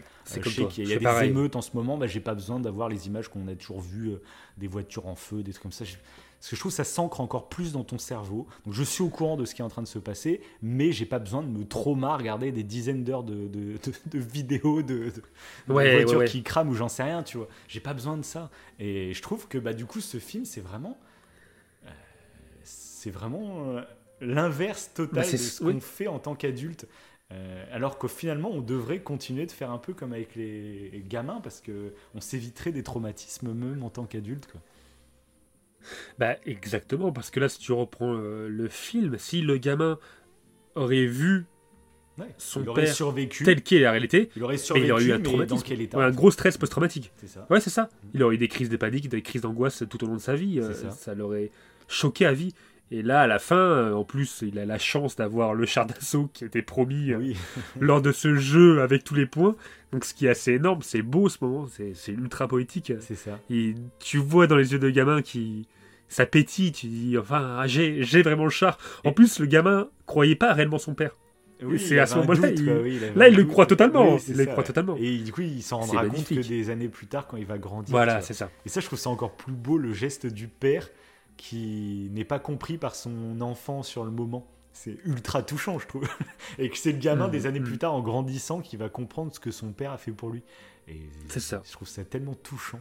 Et- Mais c'est là, c'est là l'importance de son geste. Mais après, comme tu disais là euh, juste avant, en fait, c'est ce qu'il fait, mais c'est super dur. Ce qu'il fait, mais donc là, évidemment, c'est c'est dans un camp de concentration, donc c'est exacerbé. Mais je trouve même dans la vie de tous les jours, Mhm. dans une vie euh, lambda, hein, sans parler d'un camp de concentration, Mhm. être comme il est, euh, aussi joyeux, aussi bienveillant, euh, en toutes circonstances, et je trouve que c'est euh, admirable en fait. Oui. Et c'est ça, moi, qui m'avait qui m'avait marqué quand j'étais gamin sur sa personnalité. Je trouve que c'est beau et j'aime en fait l'idée d'être comme ça continuellement, d'être joyeux, Ah oui, mais de façon authentique, comme ça, constamment. Je trouve ça magnifique en fait. et c'est le vrai. personnage me touche pour ça. Et là, dans ce film, évidemment, c'est la, la version exacerbée de ce qu'est ces personnages. Et je trouve que c'est c'est beau parce que c'est un peu le fait, euh, on en parle, on en a déjà parlé, mais quand t'es bien en fait euh, dans ta peau, bah t'as pas besoin de, tu, ça respire autour de toi en fait. C'est comme une, Ah oui, un virus qui se propage. quoi, qui illumine. Tu- euh, voilà, c'est autour de ça. C'est clair. C'est ça. C'est c'est clair. t'arrives à faire sourire les autres et, et c'est le plus beau quoi. Des fois tu, tu, Ah oui, c'est- bah moi, c'est ultra moi, difficile. tu sais, je t'ai toujours dit, j'adore ces personnages. J'en avais parlé bah, à l'émission euh, Dr Patch avec Robin Williams, euh, Mm. que je vous conseille aussi bah, d'écouter cette émission d'ailleurs, et même de regarder ce film, hein, Dr Patch. C'est pour ça que j'ai fait un peu le lien avec Robin Williams aussi tout à l'heure. C'est Il y a ce côté, j'adore ces personnages ultra bienveillants. euh, qui sont juste bons en fait, Euh, ils ont juste envie de répandre de, de la joie, etc. ouais, Et, ouais. euh, et je trouve ces personnages, ouais, qui. Moi, j'adore ce genre de truc. Ça, ça peut paraître gnangnan ou je sais pas quoi, mais euh, c'est vrai que j'adore ce genre de personnages, quoi. Je trouve qu'ils font du bien, quoi. Ouais, ouais, ouais, mais et pour le coup, moi je pense que c'est au contraire en fait. Moi, je celui qui nous dirait que c'est gnangnan, je trouve pas parce que c'est c'est dur.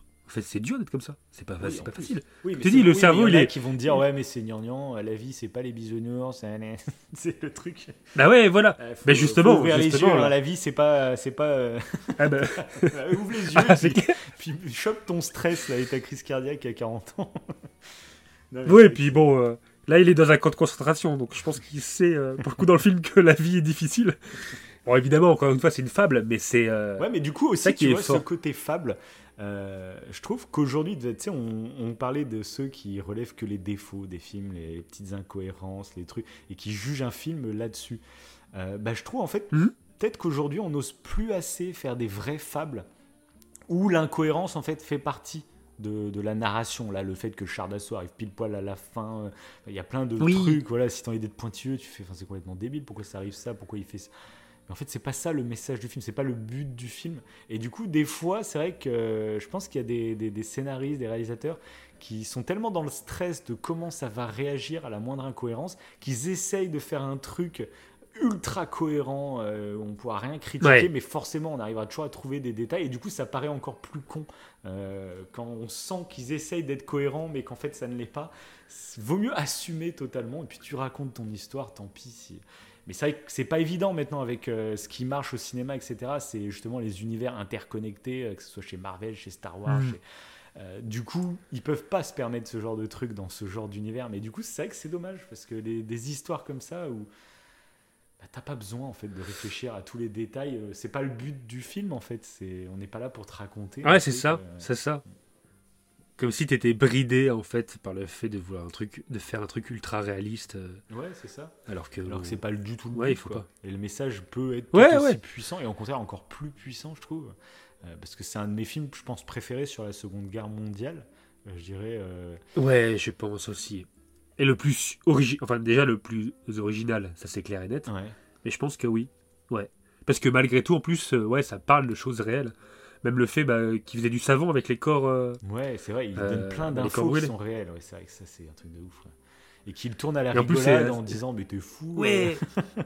ouais, ouais, ouais. Cette scène, elle est, elle est folle aussi, ouais. Et si, Quand il dit à son enfant, mais quand même, du savon avec des humains, mais quand même, ouais, ça paraît co- complètement incohérent. Oui, Et ce qui est beau d'ailleurs, c'est que le, son collègue, euh, enfin son voisin, on va dire, de chambre Ouais. euh, prisonnier, là, joue le jeu lui aussi. oui, du coup, il comprend. C'est assez euh, touchant aussi. ouais. Non, ou la Ouais. scène, bah, la scène la mieux, je pense, la plus culte de tout le film, c'est euh, avec le nazi qui explique les règles du dortoir et qui à côté. Mais Ouais. ça, mais en plus, j'étais vraiment plié de rire à ce moment-là. J'ai vraiment trouvé cette scène. euh, Il y a un mélange de plein de trucs parce que tout le monde comprend, tous les déportés, ils comprennent ce qui est en train de se passer. euh, sauf le gamin, bien sûr. Et lui, il a, en plus, l'impro, enfin, bon, c'est pas de l'impro, du coup, tout est écrit, bien Ouais. entendu, mais dans, le- dans le, dans le Oui. film, c'est de l'impro, tu vois. Euh, bah, je trouve ça, enfin, je trouve la scène là, elle est, elle est culte. Hein. euh, Bah, c'est la, c'est, la scène préférée de Roberto. bah bah, C'est sa scène préférée, celle qu'il a tournée. Mais j'avoue, ouais. Et limite, en plus, ce que j'ai- ce que j'ai trouvé cool, c'est qu'on s'est. euh, dès que ça parle allemand, je crois qu'on n'a pas de sous-titres. Euh, Et non, oui. Parce que moi. Bah, moi, du coup, en VF, euh, je l'avais pas. Oui, t'avais pas. ouais, c'est ce que je me suis dit. Est-ce que toi, avec la VF, t'avais des sous-titres? Non. Que nous, bah, en- donc en VO, j'avais les sous-titres du coup euh, quand ça parlait italien, mais dès que ça parlait allemand, je les avais pas. Et du coup, ça rentrait dans le délire justement où tu comprends pas du tout ce qu'il dit l'allemand, mais euh, t'es- à la même place que le gamin du coup. Tu euh, qu'est-ce qu'il dit? Mais tu comprends qu'il est en train de dire du coup pas du tout ce que l'allemand est en train de dire aussi. Oui, tout à fait, ouais. C'est non, cette scène j'ai adoré. J'ai adoré aussi la scène. Euh, ça, c'est le genre de truc. Je sais plus où je l'ai vu, mais je l'ai vu dans d'autres films, ce genre de scène. Et à chaque fois, ça me touche. je sais pas pourquoi. C'est la scène où ils vont, euh, je sais pas ce que c'est, c'est un petit avant-poste ou je sais pas quoi, euh, pour parler dans le micro. Et puis il fait Eh, ma princesse, je t'aime, etc. C'est dans tout le camp, ça résonne dans tout le camp de concentration. Ah oui. Et je sais pas pourquoi Ouais. le fait de prendre un risque totalement démesuré, du coup il y a même pas trop de conséquences du coup alors qu'ils ont fait un dinguerie, mais euh, et que la femme du coup elle l'entende et, et, bah, que ça soit touchée, elle entend son fils et son mari, euh, puis son mari qui a, qui a ce ton tout le temps enjoué alors que ça fait peut-être des semaines qu'ils sont dans ce camp. euh, et ça, ce genre de scène me touche à chaque fois. Voilà. Ça, c'est la petite Ouais, surtout que là, si vous voulez me plaire, faites ça dans vos films. Euh, Ouais, surtout que c'était vraiment bienvenu. juste pour faire rire quelqu'un euh, ou le faire sourire, lui redonner de l'espoir. Je trouve ça, je sais pas, j'adore. Ouais, ouais, ouais, c'est ça. Parce que là, euh, avant cette scène, justement, où il parle, euh, il parle à Nicoletta, enfin à Dora, le elle pense film, que son fils s'appelle Dora. du coup, en plus. Ouais, voilà, c'est ce ça. Et du coup, elle l'entend, et ça la, bah, ça la réjouit, on voit l'espoir dans son visage. C'est ça. Donc c'est là que c'est fort, en fait, euh, chez tous les acteurs, hein, parce que euh, il y a même la scène où il, euh, bah, il tourne le, la musique, tu sais, t'as le haut-parleur qui est en plein, en fait, dans le camp de concentration. Oui, exact. Quand- Mhm. Et c'est la musique d'ailleurs du début, Mhm. hein, c'est la musique de la, de la comédie italienne Mhm. euh, qu'on a dans la première partie. Et euh, c'est et c'est euh, et c'est beau, c'est je trouve que c'est là pareil euh, la quand tu vois bah, Dora, euh, c'est touchant. À chaque fois, en fait, le visage des personnages suffit à te toucher. Puis- Même quand le petit garçon. Ouais? Non, vas-y, continue. Même le petit garçon, bah, quand il sourit face à l'interprétation de son père, quand il, bah, il- quand il traduit l'allemand, je trouve que c'est génial. Juste le petit sourire du garçon, Oui, bien sûr. ouais. ça marche en fait. Tu te rends compte Et qu'en du coup, à chaque oui, fois, c'est en train de marcher et que et le gamin, du coup, oui, c'est vrai que ça, tu participes au fait d'être complice avec Benini. Et quand tu vois que le gamin il rentre dans le jeu et que ça le fait rire et tout, c'est vrai que ça te touche de Mm. se dire bon c'est bon ça marche, on est en train de lui épargner un truc atroce. Euh, non c'est trop bien pensé je trouve. Hmm. Non, c'est beau, c'est beau. Mais encore une fois, c'est les personnages qui font ça. Qui ça. font ça. Ouais, il m'a touché. Il m'a touché. De toute façon, le film euh, m'a touché. Et, je trouve que tu peux faire. euh, ouais, euh, ça te fait une analogie à tout, en fait. T'as envie, en fait, euh, de respirer le bonheur comme ça, de cultiver le bonheur Mm. pour faire sourire très proche, de la même manière qu'il le fait, lui, dans un camp de concentration. Encore une fois, quand tu le dis, ça paraît totalement fou. Ouais mais tu vois l'effet positif que ça. ça. a même dans un truc aussi extrême quoi. Alors euh, Ouais. appliqué dans la vie de tous les jours hein, de toute façon. euh. Ouais, c'est ce qui est. Voilà, après, c'est. C'est compliqué. C'est compliqué. C'est pour, ça que- c'est pour ça que le personnage, en plus d'être drôle, il a une force, en fait. Il a un courage quand il est rendu euh, de son pseudo-boulot où il portait des enclumes et qu'il est fatigué. Et qui doit Quand jouer il son retrouve rôle, son il fils, retrouve et- son rôle de- Ouais. C'est Il arrive à même, Il n'y a sourire, aucun moment dans le film euh, où on le voit, euh, tu sais, par exemple, en train de craquer à un moment, il pourrait craquer euh, en dehors de, des yeux de sa femme et de son fils. Ah oui, oui, oui. être un délire, mais à chaque fois, on le voit pas. Euh, même si on arrive à l'imaginer, qu'il est, à mon avis, quand il travaille, etc. Parce que c'est vrai qu'à chaque fois qu'on le voit travailler, bah, c'est quand son fils arrive. Donc on le voit pas euh, en train de travailler, comment il est quand il n'y a pas son fils qui le regarde, tu vois? Euh, Il n'y a pas du tout ça Mm. dans le film. Ça, c'est intéressant aussi comme choix, je trouve. Parce que ça aurait pu, il aurait pu avoir une scène un peu touchante, justement. Euh, je sais pas si ça aurait rajouté ou pas de la force. De voir une scène, tu vois, où par exemple il se met à chialer, euh, et puis tiens, son fils arrive, hop, euh, bonjour mon fils, tu vois, il y a un truc comme ça. Euh, c'est Ouais, c'est vrai, Je sais ouais, pas si ouais. ça aurait apporté de la force ou pas. On va dire que non, parce que le film est tellement touchant comme ça qu'ils ont dû y réfléchir, j'imagine, et, que la recette était mieux comme ça. C'est comme ça, Ah, peut-être si. que cette image, justement, de- c'est ce qui est touchant. Il y a une scène. Ouais. Il y a une scène. Alors, il pleure pas, Mhm. mais il se décompose. Euh, c'est quand il. T'as le médecin nazi, du coup. Bah, tu sais qu'il ausculte, il ausculte tout le monde. Oui. Et en fait, quand il arrive devant Roberto, bah voilà, ils se reconnaissent en fait. Oui, Euh, ils se parlaient à des- l'hôtel. aient euh, des énigmes, oui. ils- Voilà, c'est ça, c'est ça. Et du coup, après, euh, bah, on sait pas pourquoi, mais du coup, euh, ce médecin euh, va inviter Roberto à servir les nazis euh, dans un truc un peu prestigieux, on va dire dans l'hôtel de luxe des nazis. Mhm. Et euh, tu sens que Roberto, il pense que ce médecin Va l'aider. va l'aider à sortir. Mais pas du tout. Mm. La douche froide, en fait, quand tu comprends que c'était pour l'énigme. Oui, mais c'est ça qui est, C'est brillant. horrible. Non, mais c'est marrant en fait de parce que ça, ça montre aussi à quel point euh, les nazis pouvaient être déconnectés en fait. Euh, Ouais, voilà, aussi. Où là, bah oui, Roberto, lui, il pensait vraiment que bah, il m'a reconnu, il y a de la sympathie, il a dit qu'il fallait qu'il me parle discrètement, etc. Direct, il pense bon, bah, il va m'aider à m'échapper parce qu'il me connaît, tu vois. Ouais, et voilà, non, en fait, le- tu te rends compte que le médecin, il y a même pas pensé en fait parce que c'était normal de, de le- bah, t'es juif, donc c'est normal que tu sois là à cette place. euh, euh, donc juste, non, moi je voulais te parler pour résoudre une énigme, tu vois. Et Mm. Ça montre la déconnexion. Mais ouais, et puis- ça aussi, c'est brillant quand même. Ouais, cette scène, elle est forte. Ouais, tout à fait, ouais. Et, et c'est justement aussi à ce moment-là que tu vois qu'il se décompose. Je trouve que Mm. c'est assez touchant. Il se décompose et après il va voir son enfant euh, euh, qui a eu la chance de, coup, de pouvoir manger avec euh, des enfants nazis. Oui, Cette scène, elle est assez marrante.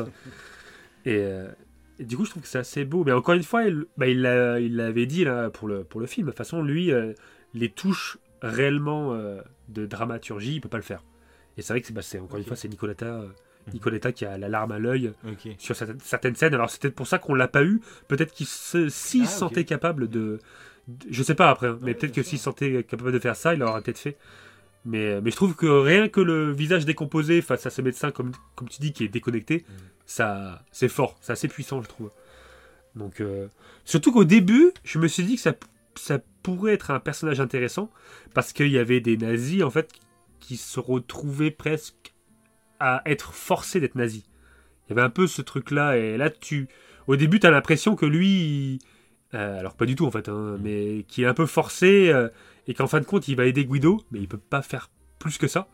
Bon, en fin de compte, euh, pas du tout, hein, mais bon. Ouais, Mais, mais, ouais, mais voilà. je trouve du coup c'est intéressant de présenter aussi les nazis de cette façon-là, d'être totalement endoctrinés. C'est pas, on n'est pas genre vois, on n'est pas des méchants. C'est qu'ils sont totalement endoctrinés et du coup ils voient le monde totalement différemment. Et du coup, lui, ça ne lui a même pas effleuré l'esprit de l'aider à s'échapper. C'est ça. Il est dans son délire d'énigme. Euh, Lui, il a continué sa vie. hein. Il y a des gens qu'on a déportés, etc. A- Moi, j'ai continué ma vie, tu vois. Et c'est vrai que c'est intéressant de présenter ça sous ce angle parce que c'est aussi assez, euh, assez original, je trouve, quand même. Ouais, surtout qu'il bah, euh, le reconnaît même pas. hein. C'est vrai que quand il va l'ausculter, euh, c'est pas enfin moi de l'impression que j'ai eue, c'est pas qu'il ignore euh, Guido, c'est qu'il ne le reconnaît pas tellement il est, il est ailleurs. Peut-être qu'il il voit pas euh, Guido comme un comme un déporté en fait. Il se rend pas compte. C'est au moment où Guido, je crois, sort l'énigme Oui, que là il tilte oui bien sûr. et que du coup il l'invite, euh, l'invite, mais pour, pour pas grand chose du coup, mais bon. Euh, Ouais, non, mais c'est- pareil, il y, a- il y a- il y a une scène que j'ai bien aimée aussi, et à chaque fois c'est sa façon de, de se sortir un peu euh, euh, bah, d'un problème. Mhm. C'est quand son petit, il lui avait dit ne, surtout ne parle pas, tu ne dis aucun mot Oui. quand tu seras avec les... Bon, il dit pas avec les enfants nazis, mais tu- il dit ne dit aucun mot. Mm. Donc le gamin ne dit rien, et à un moment il dit merci. Et là, du coup, ça met le doute dans le serveur. Et le serveur va chercher quelqu'un, bah, un haut gradé, euh, du moins un supérieur hiérarchique. Et quand ils reviennent tous les deux, t'as tous les gamins qui disent merci. J'ai trouvé que c'était génial. L'idée de faire dire merci à tous les oui. ils disent, euh, Ouais. ils disent gracias, du coup. Ils ça, disent oui. tous merci. Ouais. Oui, voilà, ouais. Oui, je trouve ça génial. Oui, je me suis dit, mais comment il va faire Mm. Comment il va faire pour se sortir de ce pétrin euh, Et là, bah, l'idée, euh, l'idée énorme. Bon, il se fait juste remonter les bretelles, mais je trouve que c'est, c'est la, la, la force du personnage. C'est sûr, c'est sûr, c'est bon. sûr. Non, mais très beau film. Ça, Ah. C'est clair que. Mm, mm. Et après, il y a une scène, euh, bon, qui était dans la, enfin, qui est, qui est un peu l'intermédiaire entre la première partie et la deuxième partie, qui m'a assez, euh, assez impressionné. euh, je sais pas toi d'ailleurs. Mhm. C'est le train. Je trouve que visuellement, le train, euh, bah, c'était euh, ultra quali. Ouais. Parce que c'est pas c'est pas des effets spéciaux hein. et, euh, et en me renseignant bah, du coup grâce au bouquin que j'ai avec le DVD collector là, de La vie est belle Mhm. euh, bah, tu te rends compte qu'il y a, il y a un gros travail derrière c'est ce qui est intéressant un petit peu dans les dans les rétro découvertes Ah, c'est bah, clair. les le- dans le making of les efforts qu'ils ont fait pour faire certaines scènes Mhm. on en avait parlé pour Once Upon a Time enfin il était une fois euh, En Amérique. en Amérique, ouais, où il y a certaines scènes qui sont impressionnantes par rapport à ça, le nombre de figurants, etc. Ouais. Et là, pour le train, ils ont construit une voie ferrée, parce qu'à l'endroit où ils ont réalisé le film, bah, il n'y en avait pas de voie ferrée, donc ils ont construit une petite voie ferrée. Donc ils ont demandé à plein d'ouvriers de, de faire une bonne dalle de béton, euh, des bonnes grosses fondations, parce que euh, bah, le train qu'ils ont mis sur cette voie ferrée est énorme. Euh, c'est un, un vieux train pour respecter un petit peu la temporalité euh, du coup euh, bah, de la Seconde Guerre mondiale. Et il y a eu deux jours de transport pour amener le train euh, bah, du lieu où ils l'ont pris en fait jusqu'au- jusqu'à cette voie ferrée. Et euh, je trouve que cette scène elle est elle est impressionnante, je sais pas, euh, elle mais encore une fois parce que je pensais que le film était plus vieux que 98. Ouais. Donc quand j'ai vu euh, cette scène, je fais ah c'est c'est pas mal quand même. hein. Mais en fait bon, 98 c'est pas si c'est pas si vieux en fin de compte. Oui, c'est sûr. Mais bon, quand même. Quand même, c'était Ouais. le début de la 3D, euh, mais à Hollywood, pas du tout dans euh, les autres pays. Hein, donc, euh, Ouais parce que Jurassic Park t'avais raison, c'est 93. hein. Ouais, c'est ça, ouais. Mm, C'est c'est bien 93. c'est ça. Donc voilà quoi. Voilà voilà. Et du coup, oui, le dernier Bon, truc, du coup, ouais, c'est vrai qu'on aurait dû peut-être plus en parler en première partie, mais un truc que j'ai adoré dans toute la première partie, justement, c'est cette montée de, de l'horreur euh, petit à petit, où tu t'en rends compte au tout début, tu sais, quand il, il dévale avec la bagnole et qu'il passe avant le. Alors, je sais même plus c'est quoi, c'est une sorte de haut gradé nazi ou je sais pas quoi, euh, qui arrive, et tu sais, qui, toute la foule le prend pour le, pour le nazi. et du Ah mais cette scène elle est, elle est énorme. Ouais, mais je trouve ça Ah, moi, énorme ça parce que déjà c'est ultra drôle, mais en plus c'est que ça te présente directement le contexte politique. Ah oui. Euh, voilà. Et après, directement dès qu'il arrive, euh, on voit que son oncle s'est fait agresser. Sauf que sur le coup, euh, en fait, on t'explique pas pourquoi, je crois. On, te, on dirait que c'est juste des, des C'est vrai. voyous qui viennent l'agresser pour lui voler des œuvres d'art ou on sait pas trop quoi, c'est comme il avait l'air d'être. un Ouais, peu surtout riche, que l'oncle, euh, quoi. Il fait vite passer le truc, ouais. Ouais, c'est ça, il dit Euh, non, mais Il c'est a pas, envie d'en parler. c'est ouais. pas grave, c'est pas grave. Et en fait, au fur et à mesure de la première partie, jusqu'au moment où son cheval du coup se fait taguer, où il y a marqué euh, sale juif ou je sais plus ce qu'il y a marqué. C'est vrai. dessus, Et ben là, tu te rends compte qu'en fait, il se faisait pas agresser par des voyous, ou je sais pas quoi. En fait, il c'était le début euh, des agressions envers les juifs, en fait.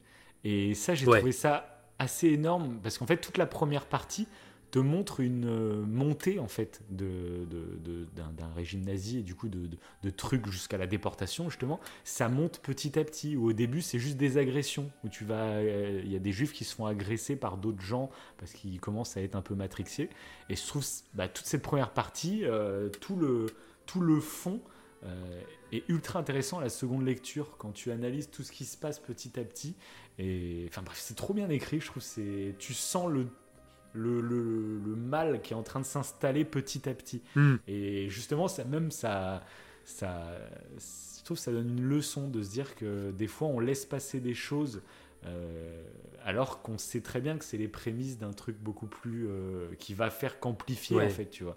Et, euh, et voilà, du coup j'ai trouvé ça très intéressant. Donc c'est vrai que cette première partie qui peut être qu'une sorte de petite histoire d'amour, etc., un peu romantique, je trouve a en, en- sous-texte, il y a, y a un truc très très fort. Quoi.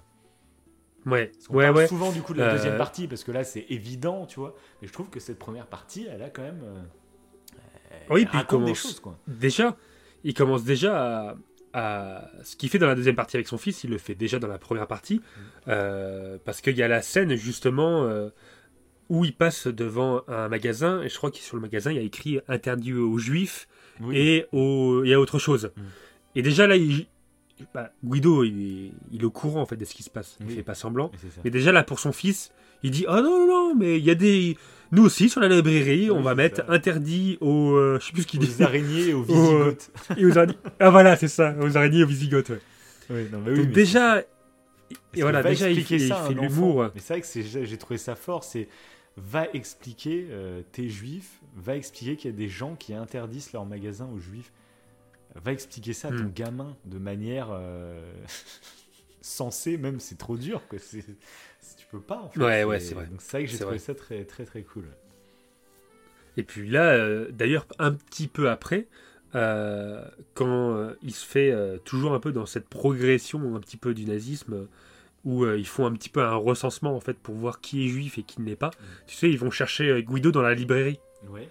À un moment donné, il y a deux, Ah, si. Ouais, bah d'ailleurs, oui. deux nazis. Il y a juste un Ouais. truc, désolé, je te coupe.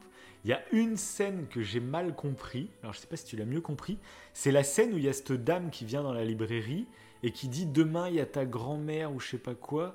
Euh, elle lui donne de l'argent, je crois. Enfin, Et après, elle repart et en fait, Ouais. on n'entend plus parler de cette grand-mère derrière. J'ai pas compris c'était quoi exactement. Ben, ouais, bah alors, euh, c'est un- le- cette dame-là, bah, c'était la grand-mère du coup, et on la voit en fait euh, venir, euh, enfin si j'ai bien compris, hein, et on la voit venir euh, euh, le lendemain avec euh, Nicoletta, enfin Dora, Ouais. la femme de Guido, et sauf que quand ils arrivent toutes les deux, Ah, c'est ok, c'est Euh, ça. voilà. Mais du coup, c'est un peu bizarre parce que Ouais, pas cette pourquoi grand-mère-là, il- elle est blonde aux yeux bleus. Ok. Et je sais pas si c'est pas elle en fait Qui qui. les a balancés Alors je sais pas. aussi. Ouais, Ah, je sais pas. je sais pas. Alors sais pas, peut-être que c'est une interprétation. un hein. truc particulier et, et après on passe directement à la déportation et c'est vrai que j'ai fait mince et alors du coup c'était quoi cette Ouais. scène? Donc j'ai eu ce petit ouais. Ouais, alors on sait pas trop. Est-ce que c'est pour nous faire croire que la vie va continuer en fait le lendemain, alors qu'en fait bah, Guido et son fils Ok. sont emmenés, ou, pour est-ce que c'est avec la déportation dès le lendemain ouais. Peut-être. ouais. peut-être ouais, peut-être ou euh, ou peut-être qu'elle est complice de quelque chose. Ouais, peut-être qu'elle est complice. Je me suis posé la question. Pourquoi du coup elle n'avait jamais rencontré son petit? Est-ce que du coup ça Oui, indiquerait elle- peut-être que en fait elle elle, elle est nazie? Euh, et du coup euh, bah, quand elle a appris que sa fille sortait avec un juif, elle a décidé de plus les voir et c'est peut-être pour ça qu'elle avait jamais rencontré son petit-fils. Peut-être, je sais pas. Peut-être ouais. Donc, Ouais, peut-être. C'est euh, genre elle a donné Non, mais c'est intéressant, ouais, que-. Ouais, c'est vrai que j'ai. ouais. ouais que tu mettes le doigt dessus parce que pareil, je me suis posé la question pourquoi euh, il y a une importance. quelle est cette importance? Est-ce Ouais, que parce que c'est pas elle qui les a dénoncés du coup alors? Ouais. Parce qu'elle arrive pile poil en plus après en fait que Guido a été emmené par les deux. Euh, Ouais, c'est vrai, ouais. tu Bah, les vois, deux nazis. ouais. Donc, je sais pas. en commentaire. Ce- Ouais, ce que vous en pensez, ouais. Parce que c'est. Parce qu'après, on la voit plus, cette grand-mère. hein. Du coup, euh, Dora décide de, de partir avec. Parce euh, qu'on voit le grand-père du coup bah, avec, de, euh, de Guido. euh, dans le camp avec lui. Et le grand-père qui se fait tuer d'ailleurs quand ils appellent les enfants et les personnes Ouais. âgées, je crois. Euh, et donc, Oui. C'est vrai que, ouais. Pareil, il se fait tuer, mais c'est tellement. euh, C'est tellement. Pas rapide, mais c'est c'est glissé comme ça tout seul. Tu le vois le personnage euh, en première partie, là en deuxième partie, d'un coup il disparaît. Mm. Tu sais même pas vraiment s'il est mort ou non, mais encore une fois, bah, tu le supposes. Quelle Ouais. horreur, quoi, putain. Ça paraît tellement surréaliste. Je sais pas. Ouais. Ah, Je trouve que c'est. Voilà, mais même ouais, pour présenter les camps de concentration, moi j'ai trouvé ça super intéressant. Mm. Parce que bon, il, il a. Pareil, les camps de concentration en lui-même, euh, c'en est pas un. hein, il l'a il l'a créé de toutes pièces, même s'il s'est inspiré un petit peu Mhm. Oui, euh, sûr. de la de l'architecture de certains camps de concentration, dont un en particulier en Italie, mais j'ai plus le, le nom. Mais, euh, mais j'ai plus le nom, ouais. Donc euh, bah, bah, voilà, encore une fois, même si c'est pas historiquement tout à fait fiable, euh, il n'a pas fait ça n'importe comment, mais. Mais, mais ouais, mais justement, cette scène là où il y a la grand-mère, bah, juste avant quand Guido il part, il fait son fameux jeu de jambes, encore une fois là. Oui, il exact. marche, tu sais, il lève les genoux là. Mm. Ce qu'il fera aussi à la fin. Quoi. À chaque fois en fait qu'il se fait emmener par un nazi, il fait ça. cette. euh, Oui, bah, pour faire ce truc-là pour, jeu, euh, rassurer son enfant. méchant, quoi. ouais. C'est ça. Quelle horreur. Ah, il est fort ce petit Guido. Ouais, ouais, ouais. ah, c'est un, bel, c'est un bel exemple. Non, mais c'est un- Je trouve que ce film est un exemple de bienveillance et de, quelque chose qu'on devrait essayer de faire. Même pour nous, en fait. Ah Euh, oui, Quand tu le fais pour les autres, faire sourire quelqu'un, ça te fera sourire. Mhm. Euh, laisser passer quelqu'un en voiture euh, en faisant un sourire, la personne te fait un sourire, Ouais, ça c'est un petit c'est. truc, mais c'est une magie qui s'opère. Ah, bah, Ouais. Puis à l'inverse, les personnes qui font que ronchonner, que râler, que... en fait, Ah oui. t'as envie de les fuir aussi. Bah. Tu fais, ouais, c'est bon, tu me pourris ma journée. Euh, tu sais, il y a des gens comme ça où tu parles deux minutes avec eux, ils font que de se plaindre et ça te mine le moral, tu vois. Bah, c'est exactement euh, l'inverse là dans ce film et c'est vraiment un conseil, oui, carrément, hein, clairement. Bon. Bah voilà. C'est un peu pour ça qu'on On a fait ce podcast d'ailleurs à la base. Mais trop, mais trop, oui, c'est vrai que j'ai. C'est euh, voilà, ce film, c'est- un peu le. C'est la mascotte. C'est la mascotte de notre- Coin du Feu. Non, mais voilà, c'est vrai que c'était cool Bah d'en oui. parler de ce film en, bah, en rétro-découverte. Je pense qu'il était vraiment à la limite des rétro-découvertes. Euh, parce que du coup, on l'avait déjà vu. À la base, les rétro-découvertes, on a dit qu'il fallait qu'on soit des films qu'on connaisse pas du tout. Et d'ailleurs, il va falloir qu'on se bouge. C'est hein, vrai, parce que le premier, vrai. on l'a fait, c'était quoi C'était au mois de novembre, je crois. On en a pas refait depuis. hein. Euh, Ouais, en plus, on s'était dit. euh, Justement, ça doit nous motiver, a- blabla. Mais ouais, ouais, mais à chaque fois, en fait, il- Après, Il y a trop de bah trucs après à- si, parce à que, parce que ça fait quand même plusieurs euh, semaines, voire quelques mois déjà qu'on a La vie est belle en ligne de mire. Et euh, mais Ouais. parce que tu avais le DVD, tu disais ah bah ça, faudra qu'on se le fasse en rétro découverte. Et c'est vrai que dans ma tête, vraiment, je me disais mais je sais pas, pour moi ouais, c'est un film des années 80. Euh, j'aurais jamais pensé que c'était les 98 quoi. Je crois qu'il est même sorti en 97 en Italie, je crois, et en 98 après en France un peu partout quoi. Et, Hmm. euh, mais donc voilà. Mais bon, on va le classer quand même en rétro découverte parce que ça, bah voilà, c'est un film Ouais, que- ouais. qu'on conseille à tout le monde et puis qui est quand même qui a quand même une architecture un peu datée qui ça, ça dénote totalement avec les films qu'on peut voir aujourd'hui, je trouve. Ouais, ouais, peut-être que parce que c'est c'est italien, tout simplement, ce qu'on disait au début du podcast. hein. Je pense que. Désolé, hein, Roberto Benigni, euh, mais euh, c'est un film rétro-découverte. c'est un vieux film. C'est un vieux film. Alors, voilà. C'est beau. De toute façon, euh, là, Roberto Benigni prendra la parole euh, juste après nous euh, pour, euh, Qu'est-ce que tu vas nous préparer pour parler de pour parler de son prix, pour parler de son prix Ah et du fait cool. qu'il soit heureux. Alors, je sais pas si tu as quelque chose à ajouter de particulier peut-être par rapport au film. Euh, bah écoute, non, je pense qu'on a fait euh, globalement le tour de tous les sujets que je voulais traiter, donc euh, bah non, c'était Ok. plutôt cool. Ben moi, je vais citer euh, un truc qu'on avait dit qu'on ferait, mais c'est vrai qu'on le fait pas tout le temps. J'ai relevé un avis euh, sur Ah, Halluciné. punaise, oui, c'est vrai. Et c'est vrai qu'à une époque, les premiers qui nous écoutaient, à la fin de chaque émission, on faisait une citation qui était souvent inventée. hein. mais oui, Mais des fois, mais oui, la citation citation. Et c'est vrai qu'à un moment, mais ça n'a pas duré longtemps, ça a dû durer une émission. où, où on lisait, c'était quoi On lisait un commentaire élogieux. Un avis, ouais. Ouais, c'est ça. Ok. C'est ça. C'est ce que je voulais faire ce soir. Ok, bah vas-y. Un truc qu'on a fait. C'est vrai qu'on a fait qu'une seule fois. quoi. Oui, Alors que c'est pas fois. compliqué. Oui, c'est vrai. Bon, après, ça dépend, ça dépend. On est, on est débordé. Il y a tellement de choses à dire parfois que C'est ça. on oublie des fois des petits détails comme ça. Donc, du, coup, là, c'est Roub I. Voilà, qui, qui nous a fait ce petit commentaire élogieux. hein. Il a mis 5 étoiles sur 5. Ok. Il a mis un film à la sincérité désarmante, d'une poésie rare, d'un même personnage rêveur et clown invétéré. On va se trouver face à deux tons bien distincts. Tout d'abord la rencontre et la séduction de son épouse, partie plus légère, mais fourmillante d'idées et ressemblant à un conte de fées loufoque. Et à la deuxième partie, où il se trouve enfermé dans la barbarie et utilisant sa fantaisie pour protéger son fils de l'horreur qui l'entoure. Un sujet casse-gueule, mais traité d'une main de maître. Un savant dosage des émotions et des séquences inoubliables. Une fulgurance qui laisse une trace indélébile.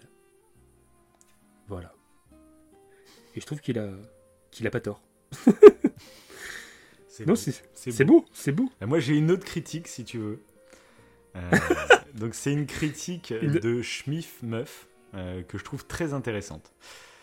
J'avais vu ce film à sa sortie en salle et je, vais, je devais être l'un des seuls qui n'applaudissait pas à la fin du film. D'ailleurs, je n'ai jamais compris pourquoi certains gens applaudissent dans une salle de cinéma lambda. Comment quelques grimaces et pantomimes peuvent-elles masquer à un enfant l'horreur de ce qui se déroule devant ses yeux? Certains parlaient de magie et de poésie au sujet de ce film. Il faut le croire que je ne suis sensible ni à la magie, ni à la poésie.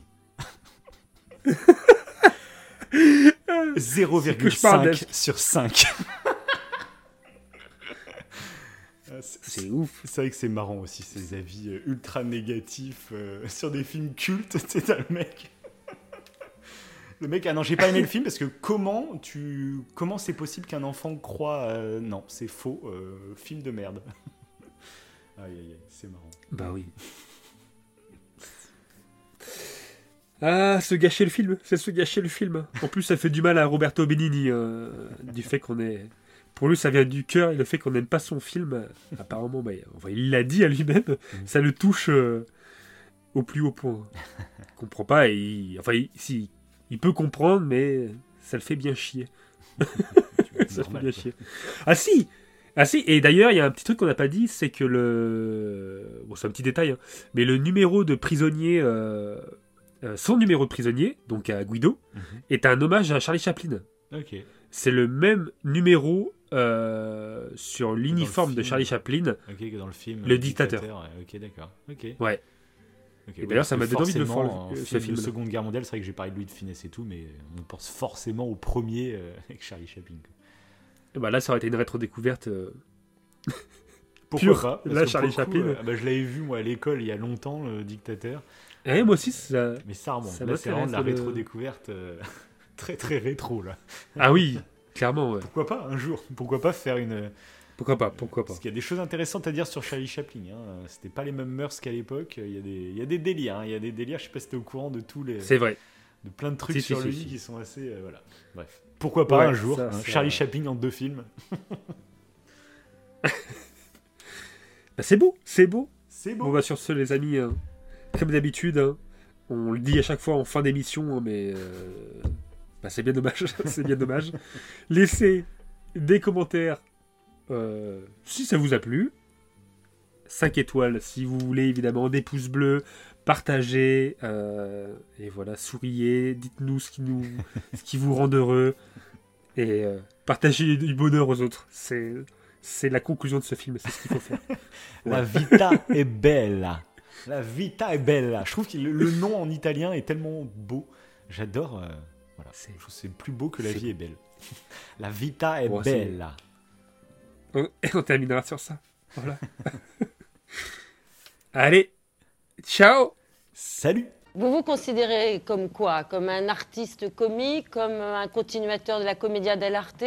Pour reciter Fellini, il disait que vous étiez dans la lignée des Harry Langdon et des Buster Keaton. Mais ça sont des exemples qu'on doit dire euh, merci beaucoup, parce que ce sont, sont des choses, euh, sont les, les- les- choses les plus importantes dans la, dans- dans la comédie de, de tous les temps. Non? Euh, mais quelle était la question?